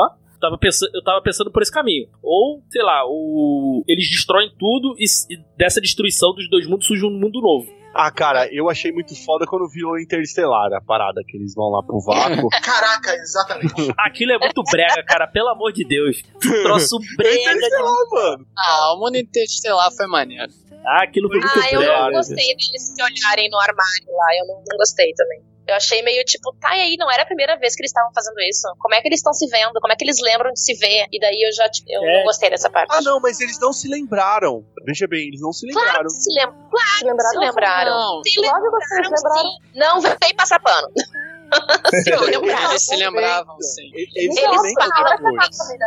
Na hora que a Marta vira e fala, ah, então não era um sonho, É, é, ela Isso. fala. pensava, pelo amor de Deus, assim, esse é recurso narrativo básico. Você? Então era você Não, mas, no armário? gente, ah, então era você. Interestelar, gente, por favor, gente. Ali é Foi o Interestelar. amor que salvou. Interestelar Mas é brega, Não. Interestelar não explica nada, porque a, a filha do. A filha do. Esse nome do ator lá, ela, ela lembra. A gente acompanha ela McConaughey? Isso, a, a filha do a gente lembra, a gente acompanha ela pequenininha passando por aquele momento do fantasma e ela velha se lembra daquele momento porque ela pequena passou por isso, entendeu? Então é um looping. Só que ali não, ali não, ali é a primeira vez que eles estavam fazendo isso. Eu não, eu não, eu não. Ah, mas são seres da quinta dimensão. E- não, mas ela é a terceira dimensão. Eu, talvez Interestelar deu certo me- melhor na nossa cabeça, que era a quinta dimensão, ali só tinha três só. mas eu achei muito foda. Na hora que apareceu, eu tava assistindo com a minha esposa, eu falei, Interestelar essa porra, ela já deu risada Eu, já. eu fiquei também. Total. Eu pensei a mesma coisa, cara. Eu acho que Será tem uma questão nesse sentido que é complicada, que é o seguinte. Existem várias linhas do tempo que não necessariamente os personagens lembram de tudo. Vocês concordam ou discordam disso? Concordo, Porque quando bifurca, eles não lembram. eu concordo. É, e tem até um exemplo do, do- Desculpa te cortar, mas eu tenho um exemplo quando o Uric volta na primeira temporada e ele fala, eu consertei isso, entendeu? E tipo, é, em Dark, muitas coisas de. de isso, isso. Essa, essa parada da gente reclamar, é, eu tô com vocês, eu tô, tô falando uma piada mesmo. Mas isso eu achei um pouquinho. um- é, um, é um furinho os dois se lembrarem de deles se cutucarem aí na- no, no, no Interestelar. Porque o Uric volta e ele resolve um, um, um acontecimento. E aquele acontecimento já foi, tipo, é, a- a- eles falam, não, o que aconteceu já era, não dá pra você desfazer. Então, tipo, nesse microverso que eles estão criando. Pensaram numa parada, tipo, ah, será que não é também ó, é o emaranhamento quântico lá, que uma outra realidade, eles acabam causando um acidente que mata os dois? Vocês pensaram alguma coisa assim também? Não, Não. viajei demais quando...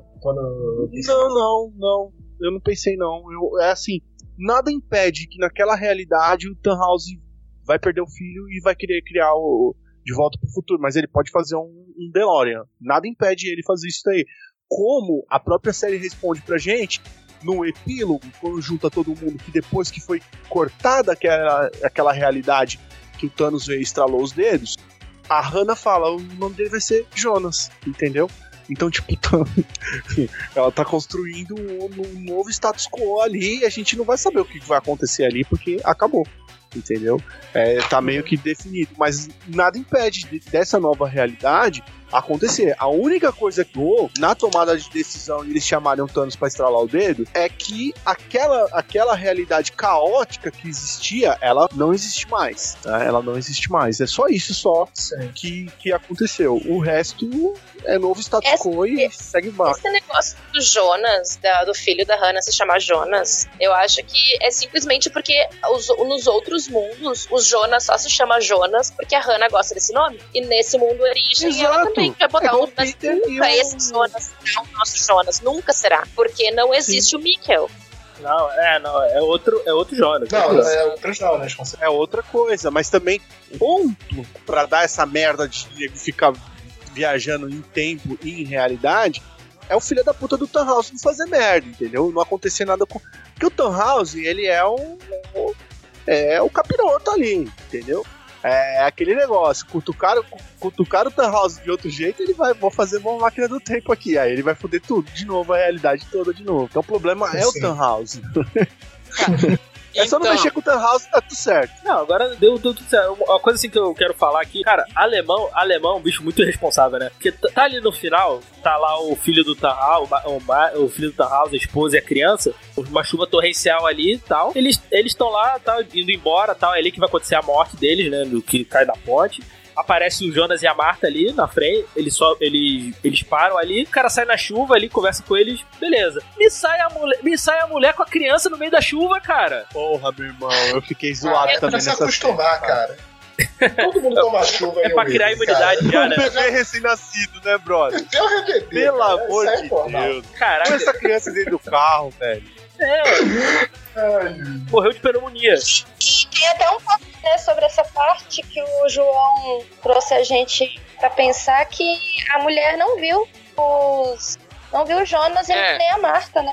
Deixa, é deixa eu foda. voltar um pouquinho antes pra gente chegar nesse momento aí. Que tem algumas coisas que a gente tem que discutir pra pra entender o, o que aconteceu no túnel de luz e depois do túnel de luz, o momento interestelar. O que a gente sabe que a, que a série mostrou de fato pra gente? Existia um único mundo, que era o mundo lá do Tannhaus, que ele tinha um filho dele, o Merrick, que morre. Acontece o acidente em 1971. E aí ele vai construir a máquina do tempo, que ele termina em 1986. Quando ele liga a máquina ali, o mundo dele se divide em dois, ou seja, existencialmente acaba o mundo dele para surgir dois mundos simétricos, que é o mundo da Adam e o mundo da Eva. Esses mundos, eles são como Ouroboros, eles é um ciclo sem fim, né? Eles são mundos simétricos e eles respondem a causa e efeito. Então tudo acontece, vai estar sempre acontecendo e sempre acontecerá. Por isso que quando o Yu- o Ulrich pensa que matou o Helg, na verdade não morreu, porque aquilo já aconteceu e aquilo ainda vai acontecer de novo Uhum. por milhares e milhares e milhares de vezes. O que, que a Cláudia percebeu? Que a cada ciclo que passa, as coisas não são exatamente iguais. Ela nunca tinha experienciado isso. Isso foi, ela simplesmente cogitou essa possibilidade pelas conversas que ela teve com o Tannhaus em, em ambos os mundos, no mundo da Ava, da, da Eva quanto no mundo do Adam. E é o que ela descobriu, que na verdade a, Eva já sabia, que ela toma vantagem disso, é que o, o entrelaçamento quântico, que é o fenômeno que dá origem às realidades paralelas, acontece que durante o apocalipse, por, o tempo ele para por uma fração de segundo. Quando ele para por essa fração de segundo, ele quebra essa cadeia de causa e efeito. Então você consegue mudar alguma coisa ali. Então, por um, um único momento, há uma lacuna que a realidade pode acontecer em, em direções distintas, que causa uma mudança no loop temporal. E o que, que a Eva usava com essa quebra do loop? Foi o fato dela salvar ou não o Jonas, que é o que a gente vê no final da segunda temporada e a gente descobre depois ao longo da terceira temporada, que é uma das triquetas que são apresentadas pra gente. Então, quando a Eva se utiliza disso para mudar o, o tempo por esse essa fração de segunda, vão ter duas Martas coexistindo. Uma Marta que salva o Jonas, que entra lá, transporta ele pro mundo da Eva, e a Marta que não salva o Jonas.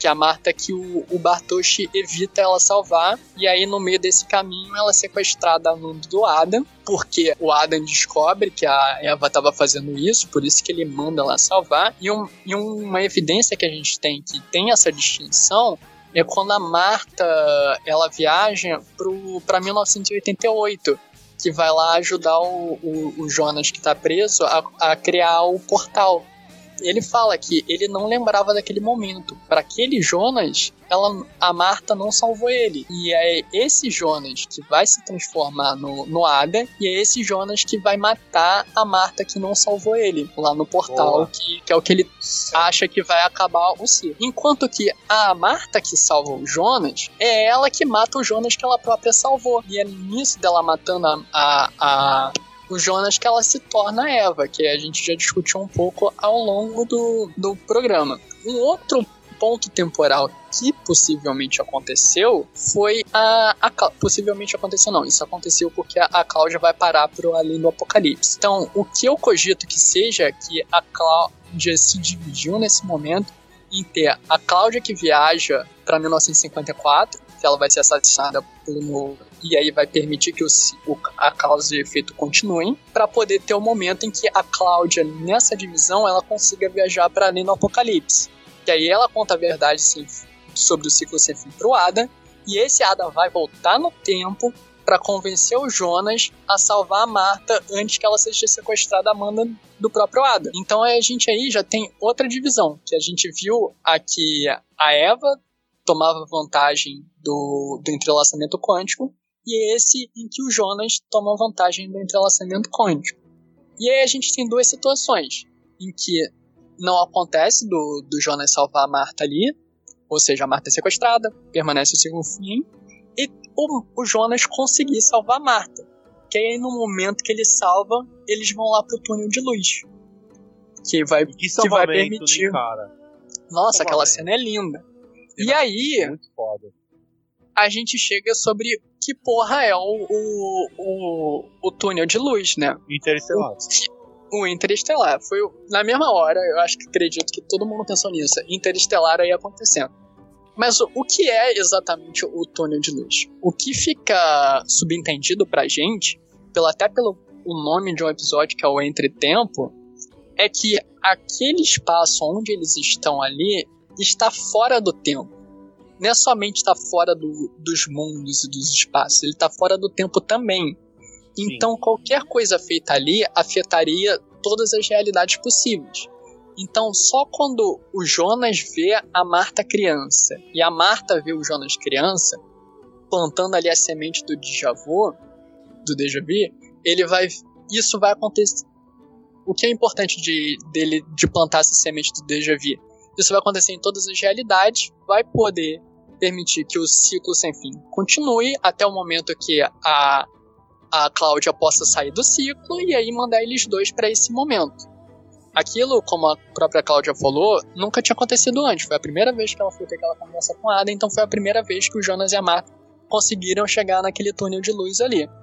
E somente quando o Jonas planta a semente na Marta criança e a Marta planta no Jonas criança, eles se, conseguem se encontrar no túnel de luz. E aí eles saem de lá. Eles veem uma terceira via e eles conseguem pela primeira vez sair do, dos mundos simétricos, do ciclo sem fim de causa e efeito que eles estavam, e conseguem adentrar ao mundo ao mundo primordial. E aí eles voltam exatamente para o momento da do acidente do, da família do Tannhaus. E se você reparar nessa cena, o Merrick ele quase atropela os dois, né? Ele para o carro e sai. Tá chovendo muito forte. A mulher dele fica com, com a criança ali perto do carro. Ela chega até sair, mas não vê nada. Eles conversam com o Merrick dele desistir de voltar para casa, que a, a ponte está fechada e tudo. E se você reparar, o Merrick ele não tá olhando muito bem na direção deles. Não tá olhando pro rosto dele. Tá tipo Como olhando pro vazio. No túnel ainda, né? Não, é, é, de uma certa forma, até que não. É como ele tá olhando pro vazio e ele volta e fala com, com, a, com a mulher: Ah, a ponte tá fechada, é melhor a gente voltar. Quando eles chegam lá de volta na loja, a, a mulher dele, que eu esqueci o nome, desculpa, é alguma coisa com J que não tem som de. Acho que é Sônia. Joana, Joana. Chama de Joana, tá tranquilo. é, acho que é Sônia o nome, não é? Sônia. E a Sônia fala pro Tannhaus, o seu filho acha que ele viu dois anjos na estrada. E ele fala, não, não vi nada, eu só me deu uma vontade de, de voltar. E aí foi até que eu conversei em off com, com o pessoal no, no grupo de spoilers antes da gravação. Que o que eu entendi desse momento é que o Jonas e a, a Marta, né, eles, depois que eles fazem o, o, o Merrick dar meia volta com o carro, eles desaparecem, é, igual o Estrelinha, né? Então eles deixaram de existir. Se eles deixaram de existir, o mundo deles também deixaram de existir. Logo, da, do ponto de vista daquela linha temporal ali, o mundo nunca existiu, porque ainda não. O Tannhaus não precisou criar a máquina do tempo que criou aqueles mundos. Mas como eles se deslocaram, eles estavam desconexos da, da relação de causa e efeito do entrelaçamento quântico, eles funcionaram só como um eco. Que foi até o que eu falei, já que eles falam tanto de partícula de Deus, que é o bóson Eles foram a partícula de Deus. Que é o, o bóson de Higgs, e aí a gente vai entrar um pouquinho aqui em termos de física quântica, e eu não sou físico quântico, então provavelmente eu tô falando muita merda. Mas do que eu sei é que essa partícula que é o responsável por dar gravidade às partículas de matéria, e se sabe-se que é a gravidade que deforma o espaço-tempo, então isso que é possível a gente ver tanto a linearidade quanto o avanço do, do espaço, quanto a progressão li- linear ou não linear do tempo. E quando a gente vê, a gente estuda ou sabe estudar sobre a interação da gravidade, a gente tem um fenômeno chamado onda gravitacional. Essa onda gravitacional pode acontecer, por exemplo, por um colapso de um, de um buraco negro numa supernova, ou então é, uma, duas partículas é, opostas, como um, um pósito e um elétron se chocando, podem causar isso. Ou seja, a matéria em si deixa de existir ne- nesse fenômeno físico, mas a propagação do seu efeito continua através dessa onda gravitacional. Então, apesar do mundo simétricos do, da Eva e do Adam, ali do Jonas e da Mar, ter deixado de existir, o efeito que eles causaram se propagou como uma onda. E essa onda foi o Jonas e a Marta viajando para o mundo primordial e fazendo com que o Merrick desse meia volta e voltasse para a loja do pai, evitando que tudo aquilo tivesse acontecido. Exatamente. Olha, eu vou falar que caiu uma lágrima de Christopher Nolan nesse exato momento aqui, depois dessa explicação. Puta merda, cara. Parabéns, velho. é, mas foi bem isso mesmo. Eu- eu- quando eu, eu, eu falei do lance da piada que era interestelar, nós sentimos que eles estavam presentes ali. Mas o que a cena revela pra, pra gente é que o que o, o filho do Tannhaus estava tava, tava vendo, escutando, era simplesmente um eco. Ou alguma coisa que ele tava falando. O, o que a gente costuma falar que é anjo da guarda, vi um vulto, sonhei, tá ligado? Então é tipo. é- é- é- são essas mudanças aí, ou é aqueles pressentimentos. Às vezes essa porra existe, a gente tá no, tá, tá no loop, a gente não sabe, né? Quem nunca, não sei aqui, quem daqui teve um pressentimento e falou: puta, melhor não, hoje não, como se alguém tivesse falado na tua orelha. É, e foi exatamente isso que aconteceu. Então, quer dizer, o João, ele explicou muito melhor do que eu tô explicando agora, né? A minha é bem mais estrúxula. Mas é, parabéns, cara. É show de bola, é isso aí mesmo. Eu acho que eu perdi um pouco do fio da meada, mas vamos lá. É, não, eu acho que tem uma questão na sua fala que é, existe algo muito concreto, mesmo que tenha se perdido, existe algo muito concreto que é falado, principalmente porque ela fala é, o seu filho acha que viu dois anjos. Então, por mais que tenha sido abstrato, ele viu algo concreto.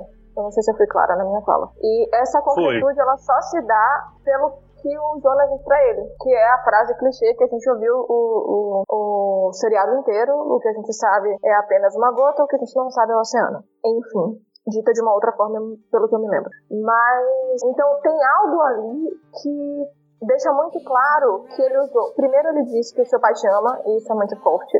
Tipo, uma pessoa aleatória chegar pra você.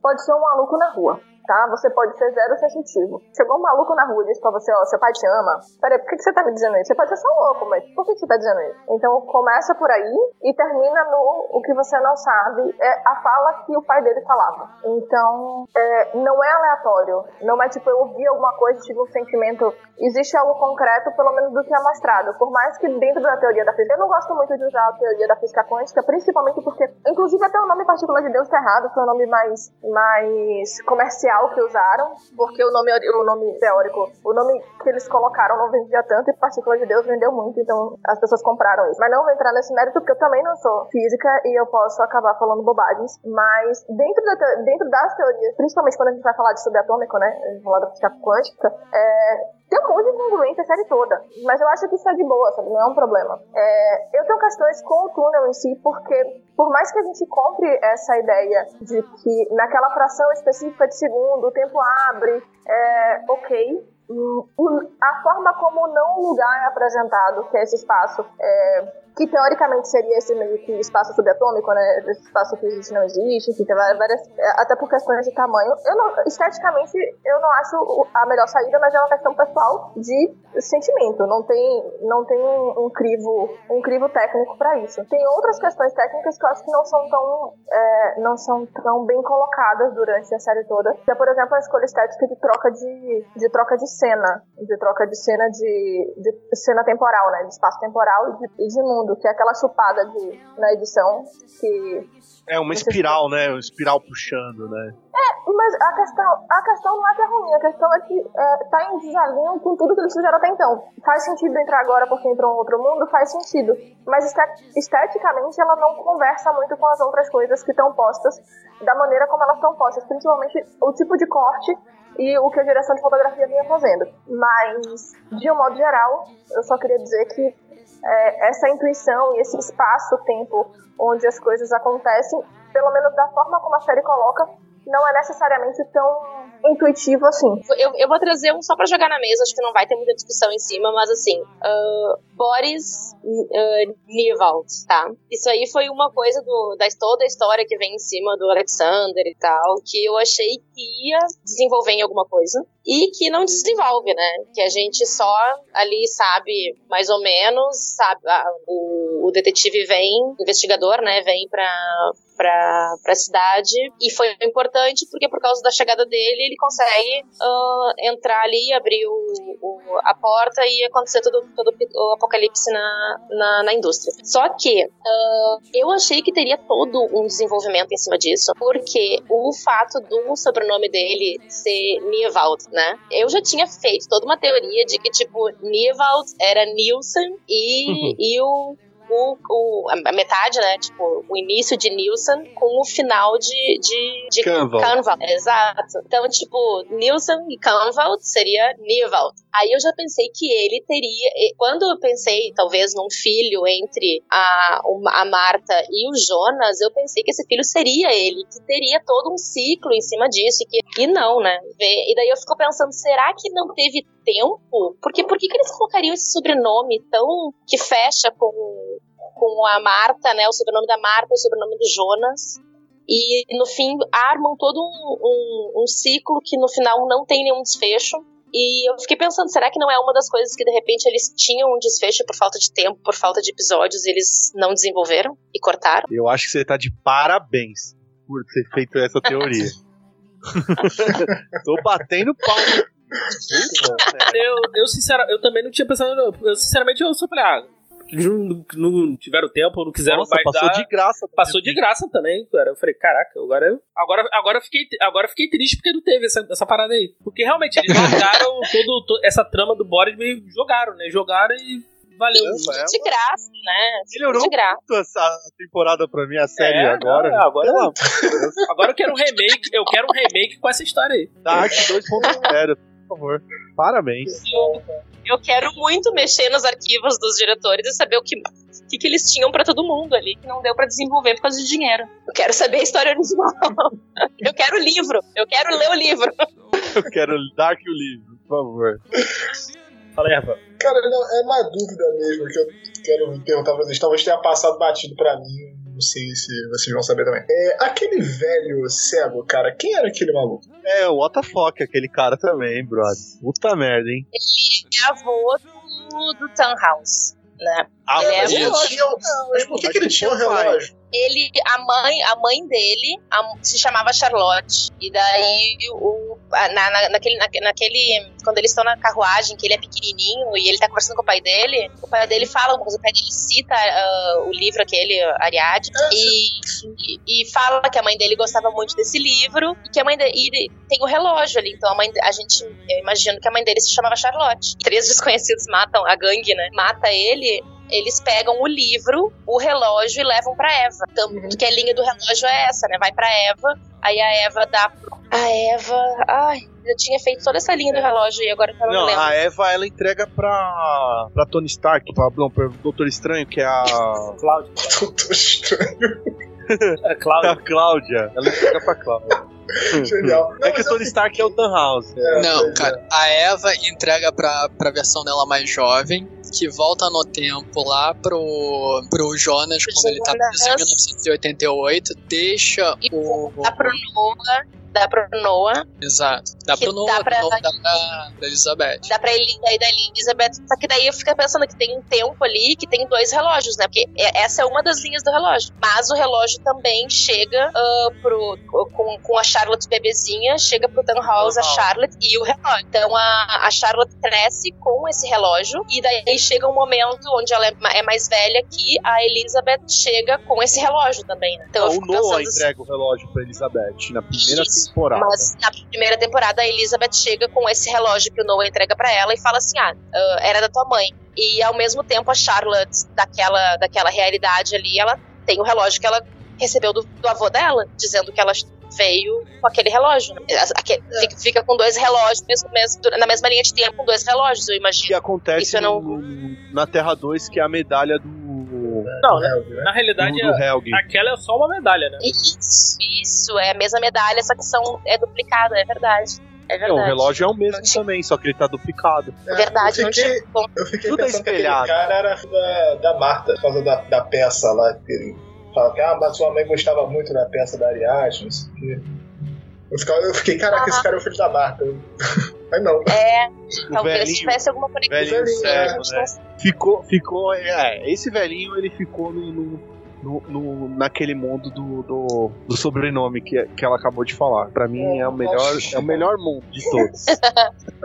do Nivaldo. Exato. Ficou na gaveta, ficou na gaveta. Tô na gaveta. É, bom, gente, pra fechar aqui o cast, quero que cada um faça aí as considerações finais aí de Dark aí, o que, que vocês acharam da, da série como um todo aí, se atendeu a expectativa de vocês. E o João aí também tem mais algumas curiosidades pra falar aí. Começa aí, João. Então, acho que eu vou começar pelas dúvidas que a gente teve na gravação da- sobre a temporada anterior, né? Que a gente tava, a gente ficou preocupado quem enviou a carta pro investigador Clauser, né? E aí a gente sabe que foi alguém da, da Eret Lux que mandou pra poder manter o ciclo. Como que a carta, a Marta fez a carta pro Jonas e a gente descobre que foi a, a própria Marta barra Eva que fez isso, né? O pai da, da Regina é o, o Bernd Doppler, né?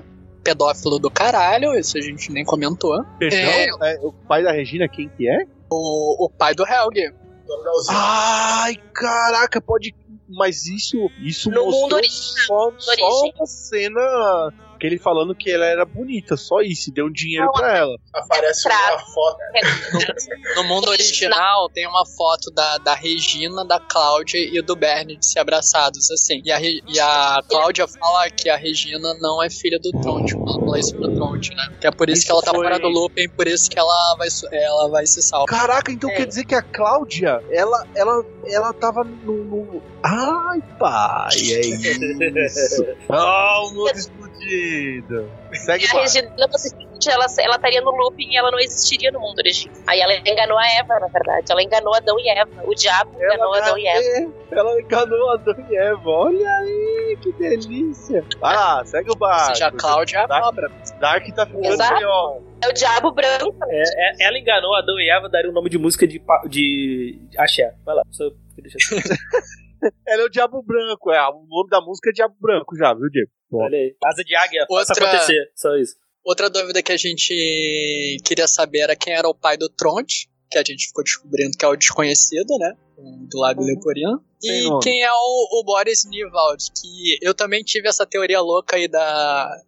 da da Carla, de, dos nomes e tal, e no final das contas ele era ninguém relevante, né? Mas Não ele tá vale. fora do looping, né? Ele tá fora do looping também. Vai aparecer nesse no epílogo, né? Que não aparece. Não aparece. Tem um site oficial do Dark que eles fizeram pra mostrar a árvore genealógica, né? Porque eles tinham que fazer alguma coisa para as pessoas entenderem, porque realmente é muito confuso. E tem a árvore genealógica do mundo original, e a fotinha dele não tá conectada com a, a da Regina. Ou seja, ele provavelmente nunca conheceu a Regina. Ou seja, ninguém se importa com ele. Ninguém se importa com ele, por isso que ele foi desenvolvido. Mas aí vou fazer um, É. um bate rápido das curiosidades pra gente não tomar muito tempo. Uma coisa interessante que quem viaja pra fora do vai pro mundo original é o Jonas, a Marta e a Marta tá grávida. Então, entre milhões de aspas, o desconhecido tá ali também. Uma coisa interessante é que o nome do, do filho do, do Tannhaus é Marek. De algum idioma eslavo lá, que eu não lembro qual é, significa de Marte ou Deus da Guerra, né? E Marta é a versão romana feminina desse nome, que tem o mesmo significado. Caraca. Ou seja, o, a, a Marta é a versão no, no, no looping do, do Marek. E Sônia, se a gente rearranjar as letras, é um anagrama para Jonas. Olha aí, cara. Então eles são os dois, é por isso que dividiu. Pô, show de bola. Parabéns. Essa foi foda. Outra coisa legal, o, o ano mais antigo que a gente observa é 1888. E o mais novo que a gente observa é 2054. O acidente do, do carro do, do Mark acontece em 1971, que é exatamente a média entre esses dois anos. No mundo original, a usina nuclear não existe, porque o Bernard ele nunca conseguiu alvará para construção. E aí tem um easter egg que tá desde o primeiro episódio da primeira temporada da série. Na abertura da primeira temporada, a última cena é uma cena à noite da estrada com a floresta ao fundo. E tem um raio, assim, de uma tempestade, né? Aquela locação ali é onde tem a usina. Só que na abertura da primeira temporada, nessa cena, não tem usina. Mostrando que aquela cena tá acontecendo no mundo original. Nossa, velho. Isso, parabéns. Eles já sabiam desde o início isso. Já tá tudo sabiam. amarrado desde o início. É a triqueta, né, velho?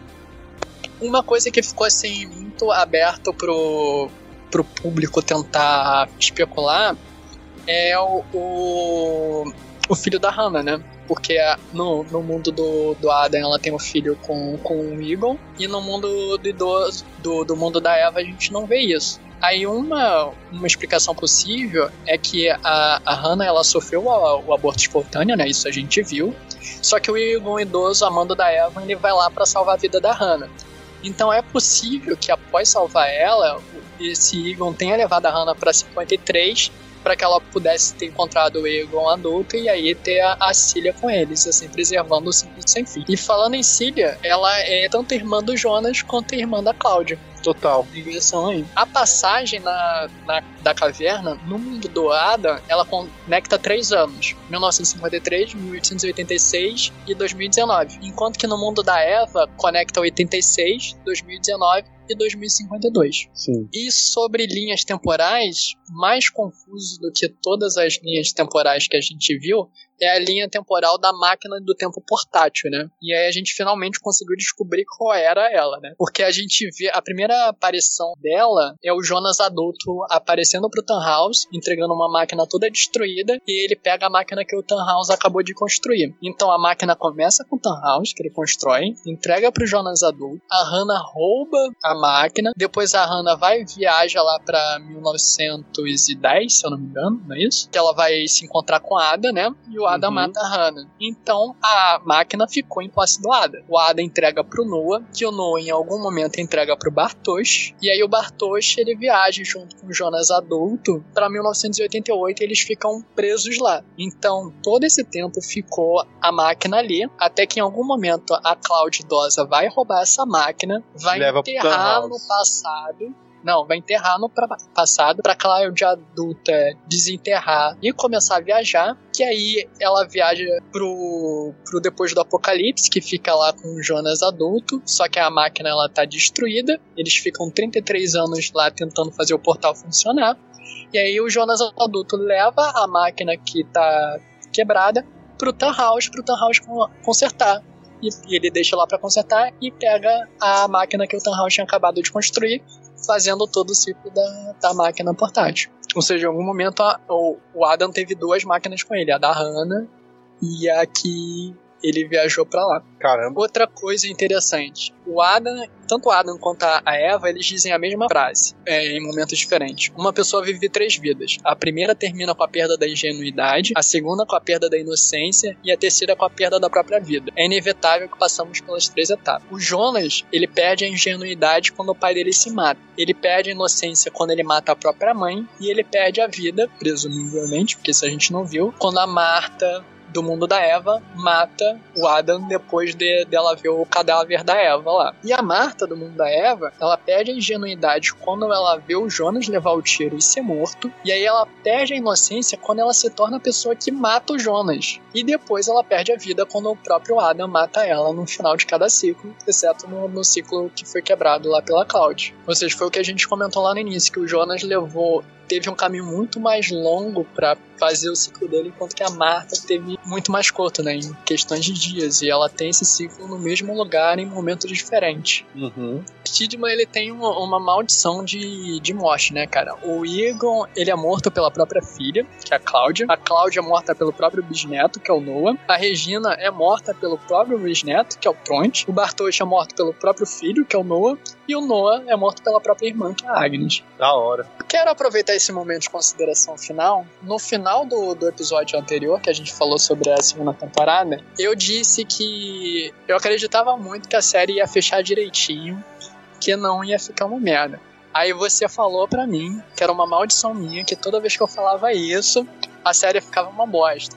E aí, quebrou ou não quebrou a maldição? Quebrou o ciclo, quebrou o ciclo. Parabéns, palmas aqui pro garoto. Porque, porque, Tá porque olha só, você. Dark fechou as pontas até no nosso mundo. Porque você e Tati Salomão falaram lá que Game of Thrones não tinha como dar errado. Errou! Eita. Tem gravado esse podcast. Tem gravado. E agora é o momento da redenção. Redenção, se redimiram aí. E digo mais, meu camarada. E digo mais, Dark soube fazer o que Lost tentou e não conseguiu. Um bom final. Ah, Cheio de feridas, É hein? verdade. Drop the mic. Valeu, gente. É, André, suas considerações finais aí em menos de 120 caracteres. Vai. Vamos lá então. Cara, eu vou, vou, vou colocar uma coisa aqui.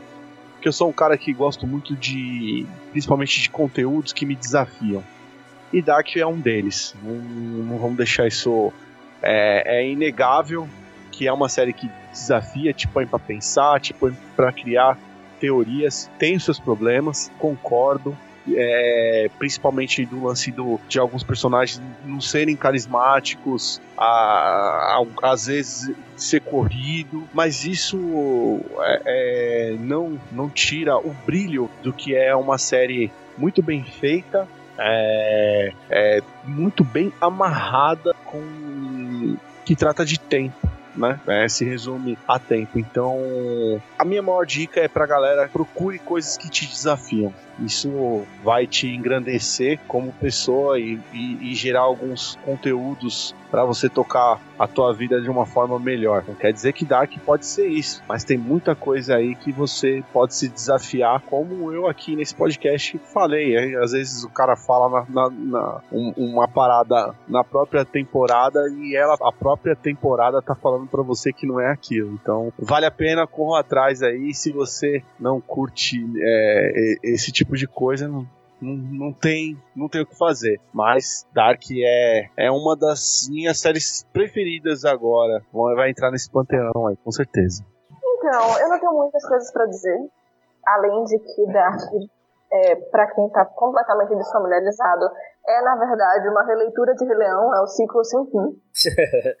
É, é uma série que, que tem questões, acho que todas têm, mas ela consegue amarrar bem, ela não, ela não tem uma morte terrível, e isso é ótimo. É, pessoalmente, eu tenho as minhas questões com a série, eu acho que cada pessoa vai ter as suas, e apesar de não ser a melhor série da minha vida, eu acho que é uma série que vale a pena assistir. É, acho que não é um critério para você é mais ou menos inteligente porque você viu Dark. ou você entendeu Dark, não passa por esse caminho, acho que o crivo é outro. Mas acho que é uma série que vale a pena porque é um enredo interessante e é um universo muito bem construído. Então fica a minha dica, vejam Dark quem não viu e quem chegou até aqui e não viu, você pegou um monte de spoiler que você não entendeu e você vai assistir e vai continuar sem entender várias coisas que a gente disse. É isso. E não se culpa, não se julga, vai dar tudo certo. Cara, só pra falar aqui com questão de ah, gostar e não gostar, eu tenho uma coisa que eu dificilmente revejo, a releio um livro que eu já li antes ou vejo, revejo uma série. Cara, eu já vi a primeira temporada de Dark quatro vezes. Cara, pra você ver o quanto que eu gostei desse negócio. Cara, é, é, a série é muito bem encaixadinha, né? Acho que a gente fica com essa, essa sensação aqui de. Putz, foi tudo pensado desde o início. Eu acho que, acho por isso que a gente acaba gostando né, da série. Mesmo com o que vocês falaram aí, ah, os personagens não são tão carismáticos assim. Eu até acho que é um, um dos objetivos da série os personagens não serem tão carismáticos, né? É, mas mesmo assim a gente acaba gostando dela e se apegando aos, perso aos personagens, mesmo muitos deles sendo pessoas horríveis, né? Sim. Então, por essa construção que eles fazem, é, acho que a gente acaba gostando deles. E é, é isso. Ser bem rapidinho, que a gente já se apolou muito tempo. É, eu, eu acho que talvez em algum momento eu tenha falado uma coisa que sou muito errado, que é, eu tô vendo todo mundo falar muito de carisma. Eu acho que é, quando eu falo de construção de personagem, eu não falei momento nenhum de carisma. Eu acho que é, é, muito mais a ideia de que os personagens, muitos personagens, eles são muito pouco desenvolvidos. E isso faz com que a gente não consiga se aproximar deles. Mais do que o personagem, do que a ideia do personagem ser carismático ou não, entendeu? Sim. De uma forma geral, eu gostei muito da série. É, eu adoro essas questões de viagem no tempo, de mundos paralelos. Justamente fui assistir a, a, a, série porque eu já sabia que era assim, né? Já tinha lido um pouco sobre a série. E a série me instigou muito a pensar sobre tudo que acontecia na série, em buscar outras explicações, teorias. É, fora que eu, eu, é, por conta da série, eu conversei muito com amigos, debatemos muito, isso, é, enrique, isso enriquece muito amizades e principalmente conhecimento. Acho que a série terminou de, é, de um jeito bom, amarrou muitas coisas, explicou muitas coisas. É, e uma série que faz você debater, dialogar sobre espiritualidade, sobre ciência e sobre filosofia, né? É uma série excelente. Eu gostei bastante. É isso. Ah, eu acho que o povo já resumiu bastante, assim. Eu também acho que é uma série que. Eu gosto de séries que, que tem que ir atrás, que te deixa uh, com easter eggs, tu tem que vai, vai, vai, buscando, vai procurando. Eu gosto de coisas assim. Então, é óbvio que eu adorei assistir desde a primeira temporada. Eu assisti a primeira temporada, já adorei. Uh, e eu também acho que não é uma série que tu precisa ser inteligente ou não. Eu acho que o que. Eu acho que tem dois públicos, né? O público que vai sentar, assistir a série, gostar ou não e acabou. E o público que vai ir atrás e desvendar e não sei o que, né? Então eu sou mais desse segundo. E eu achei, eu acho que a série tem sim as suas questões, tem problema. Eu tenho alguns probleminhas super pontuais com a série, mas no geral eu, eu achei sensacional. Achei ela super redonda, muito complexa e ela conseguiu te entregar muita coisa, assim, mesmo sendo complexa. Então, eu acho que vale muito a pena. E, e é isso, vale para os dois públicos, sabe? Para quem quer só sentar e assistir, e para quem quer entrar e desvendar e, e saber mais do universo. Eu, eu, achei super complexa e adoro, adorei. Apesar de achar que o Helg jamais poderia ter transado e ter tido um filho, uh, fora isso. Sim, acho... quem transou com o Helg, meu Deus. então, tem, tem questõezinhas que eu né, fico aí, mas fora isso, adoro, adorei. Eu acho que Dark terminou muito bem, assim. É, o fato dela ter tido três temporadas ali já definido, ah, vamos fechar em três temporadas, acho que foi muito positivo, né? Que eles já tinham já um início, meio e fim, então não tinha como esticar demais. Igual a gente vê, às vezes, problema em outras séries, assim, né? Que acaba esticando demais, cria muita coisa e não, e não responde. Ele, ele deu respostas, assim, eu acho que satisfatórias ou não, aí vai depender de quem tá vendo, né? Eu acho que ele fecha fecha as pontas que, que ele cria, né? A gente sempre questionou isso, né? Ah, desde a primeira temporada, pô, ele, ele tá criando um monte de coisa, né? O nosso medo sempre foi esse. Ah, eles vão conseguir fechar tudo, amarrar tudo direitinho e tal. Quando trouxe esse lance de, de, de dimensão paralela, hum, foi o mesmo questionamento. Pô, será que eles vão conseguir amarrar e fechar? Bom, eles amarraram, para mim fechou, fechou bem. Eu gostei do, gostei do final até né? Eu gostei da. Gostei desse de todo o desenvolvimento, gostei muito de ter acompanhado essa série, assim. Né? Já entra no hall de, de grandes séries aí da, da TV. E, cara, assim. Se você tiver ouvindo aí, cara, vai, vale a pena ver Dark Sea. Assista, que, pô, se você não. Se você viu aqui, tomou esses spoilers aqui, não viu, pô, vai lá e, e, e vê que vale muito a pena. E, bom, gente, estamos chegando aqui no final de mais um podcast elementar. Espero que vocês tenham curtido. Se você chegou aqui no, no final desse programa, você é um herói. Quero agradecer muito aí a Carla, a Ana, o Rafael e o André aí por terem disponibilizado um pouco do tempo aí para participar. É, Carla, o André já, já apareceu aí umas vezes aí, tá sempre, sempre convidado aí. Rafael tem que aparecer mais. Carla e a Ana aí, porta tá aberta, querendo Só participar chamar. mais aí. Obrigada, obrigada pelo convite, gente. Adorei. E Ana e André. Ana e André, façam o jabá de vocês aí. Ah, cara, puta, eu.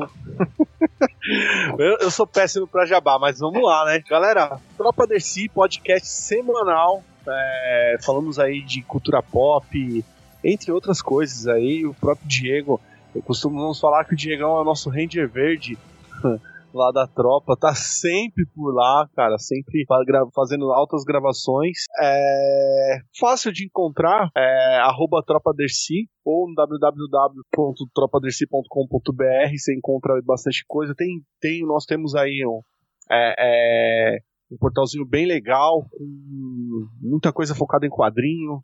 É, recentemente acabou de sair aí uma matéria do, do Lanterna Verde, então para quem curte bastante quadrinho tem, tem lá um- umas matérias legais aí, listas de leitura e tudo mais. E estamos começando aí fazer uma brincadeira no, no YouTube aí para colocar algum conteúdo lá. Mas nosso carro-chefe mesmo é o podcast, então confiram lá, já são mais de 100 episódios, tem bastante coisa lá da tropa. Diego, antes de sair fora, eu só quero, a- a- além disso, agradecer né, o, o- a oportunidade de estar gravando aqui com essa galera. É, o espaço, né, primeiramente, por poder falar de Dark, que eu gosto pra caramba aí. E agradecer a você e, e ao teu brother que me fugiu o nome agora, pelo excelente episódio da Netflix que vocês fizeram aí do, do basquete, Ah, o do Michael Jordan. Porra, mês final, cara, é, foi, foi animal mesmo o podcast. Recomendo pra vocês, viu, galera? Escutem que foi assim de primeira. Ah, foi muito massa. Eu sou um grande fã de basquete, então, cara, foi demais. Vocês não ficaram só no, no, no, no documentário e, e também é, foram pra outras áreas falando do basquete. Então, valeu. Obrigado por esse presentão aí, cara. Dois presentes uma semana. Valeu. Pô, cara, obrigadão aí, cara. É, Ana? Então, meu povo, eu tô com um programa semanal no YouTube. Você me encontra no Anantar. É, Antar é Anta com R no final. É, e a gente. é, lá eu recebo pessoas da área de jogos e a gente fala sobre games e sociedade num recorte mais humano. Então você pode seguir, curtir, acompanhar. Tem muito programa ao vivo. A gente tá começando o canal, mas já tem bastante gente incrível passando por lá. É, só deixar aí também, né? O, escutem também lá o Maratona de Sofá, né? A Ana faz parte, a Asla faz parte, o João também tá lá. Eu apareço lá de vez em quando também no podcast. Escutem o Maraminas, que é do Maratona de Sofá. A pessoa, né? Faz o recorte. Escutem o Maraminas, do Maraminas é mensal. Então dá, ó, dá tempo de escutar os meninos e escutar a gente também. E é divertido. A gente fala sobre muitas coisas. O Elementar e o Maratona são mundos simétricos. Sim. Ah, ah, sim. São, a me- são a metade da laranja. Então é isso, gente. Ah, assistam Dark. O- fechou muito bem essa terceira temporada. Brigadão aí, gente. Sobrevivemos aqui a essa terapia. Espero que vocês tenham gostado. Até a próxima e valeu. Tchau, gente. Tchau. Valeu. Valeu. Tchau, tchau, Falou, gente. valeu. Tchau, tchau! Meine kleine Bach mal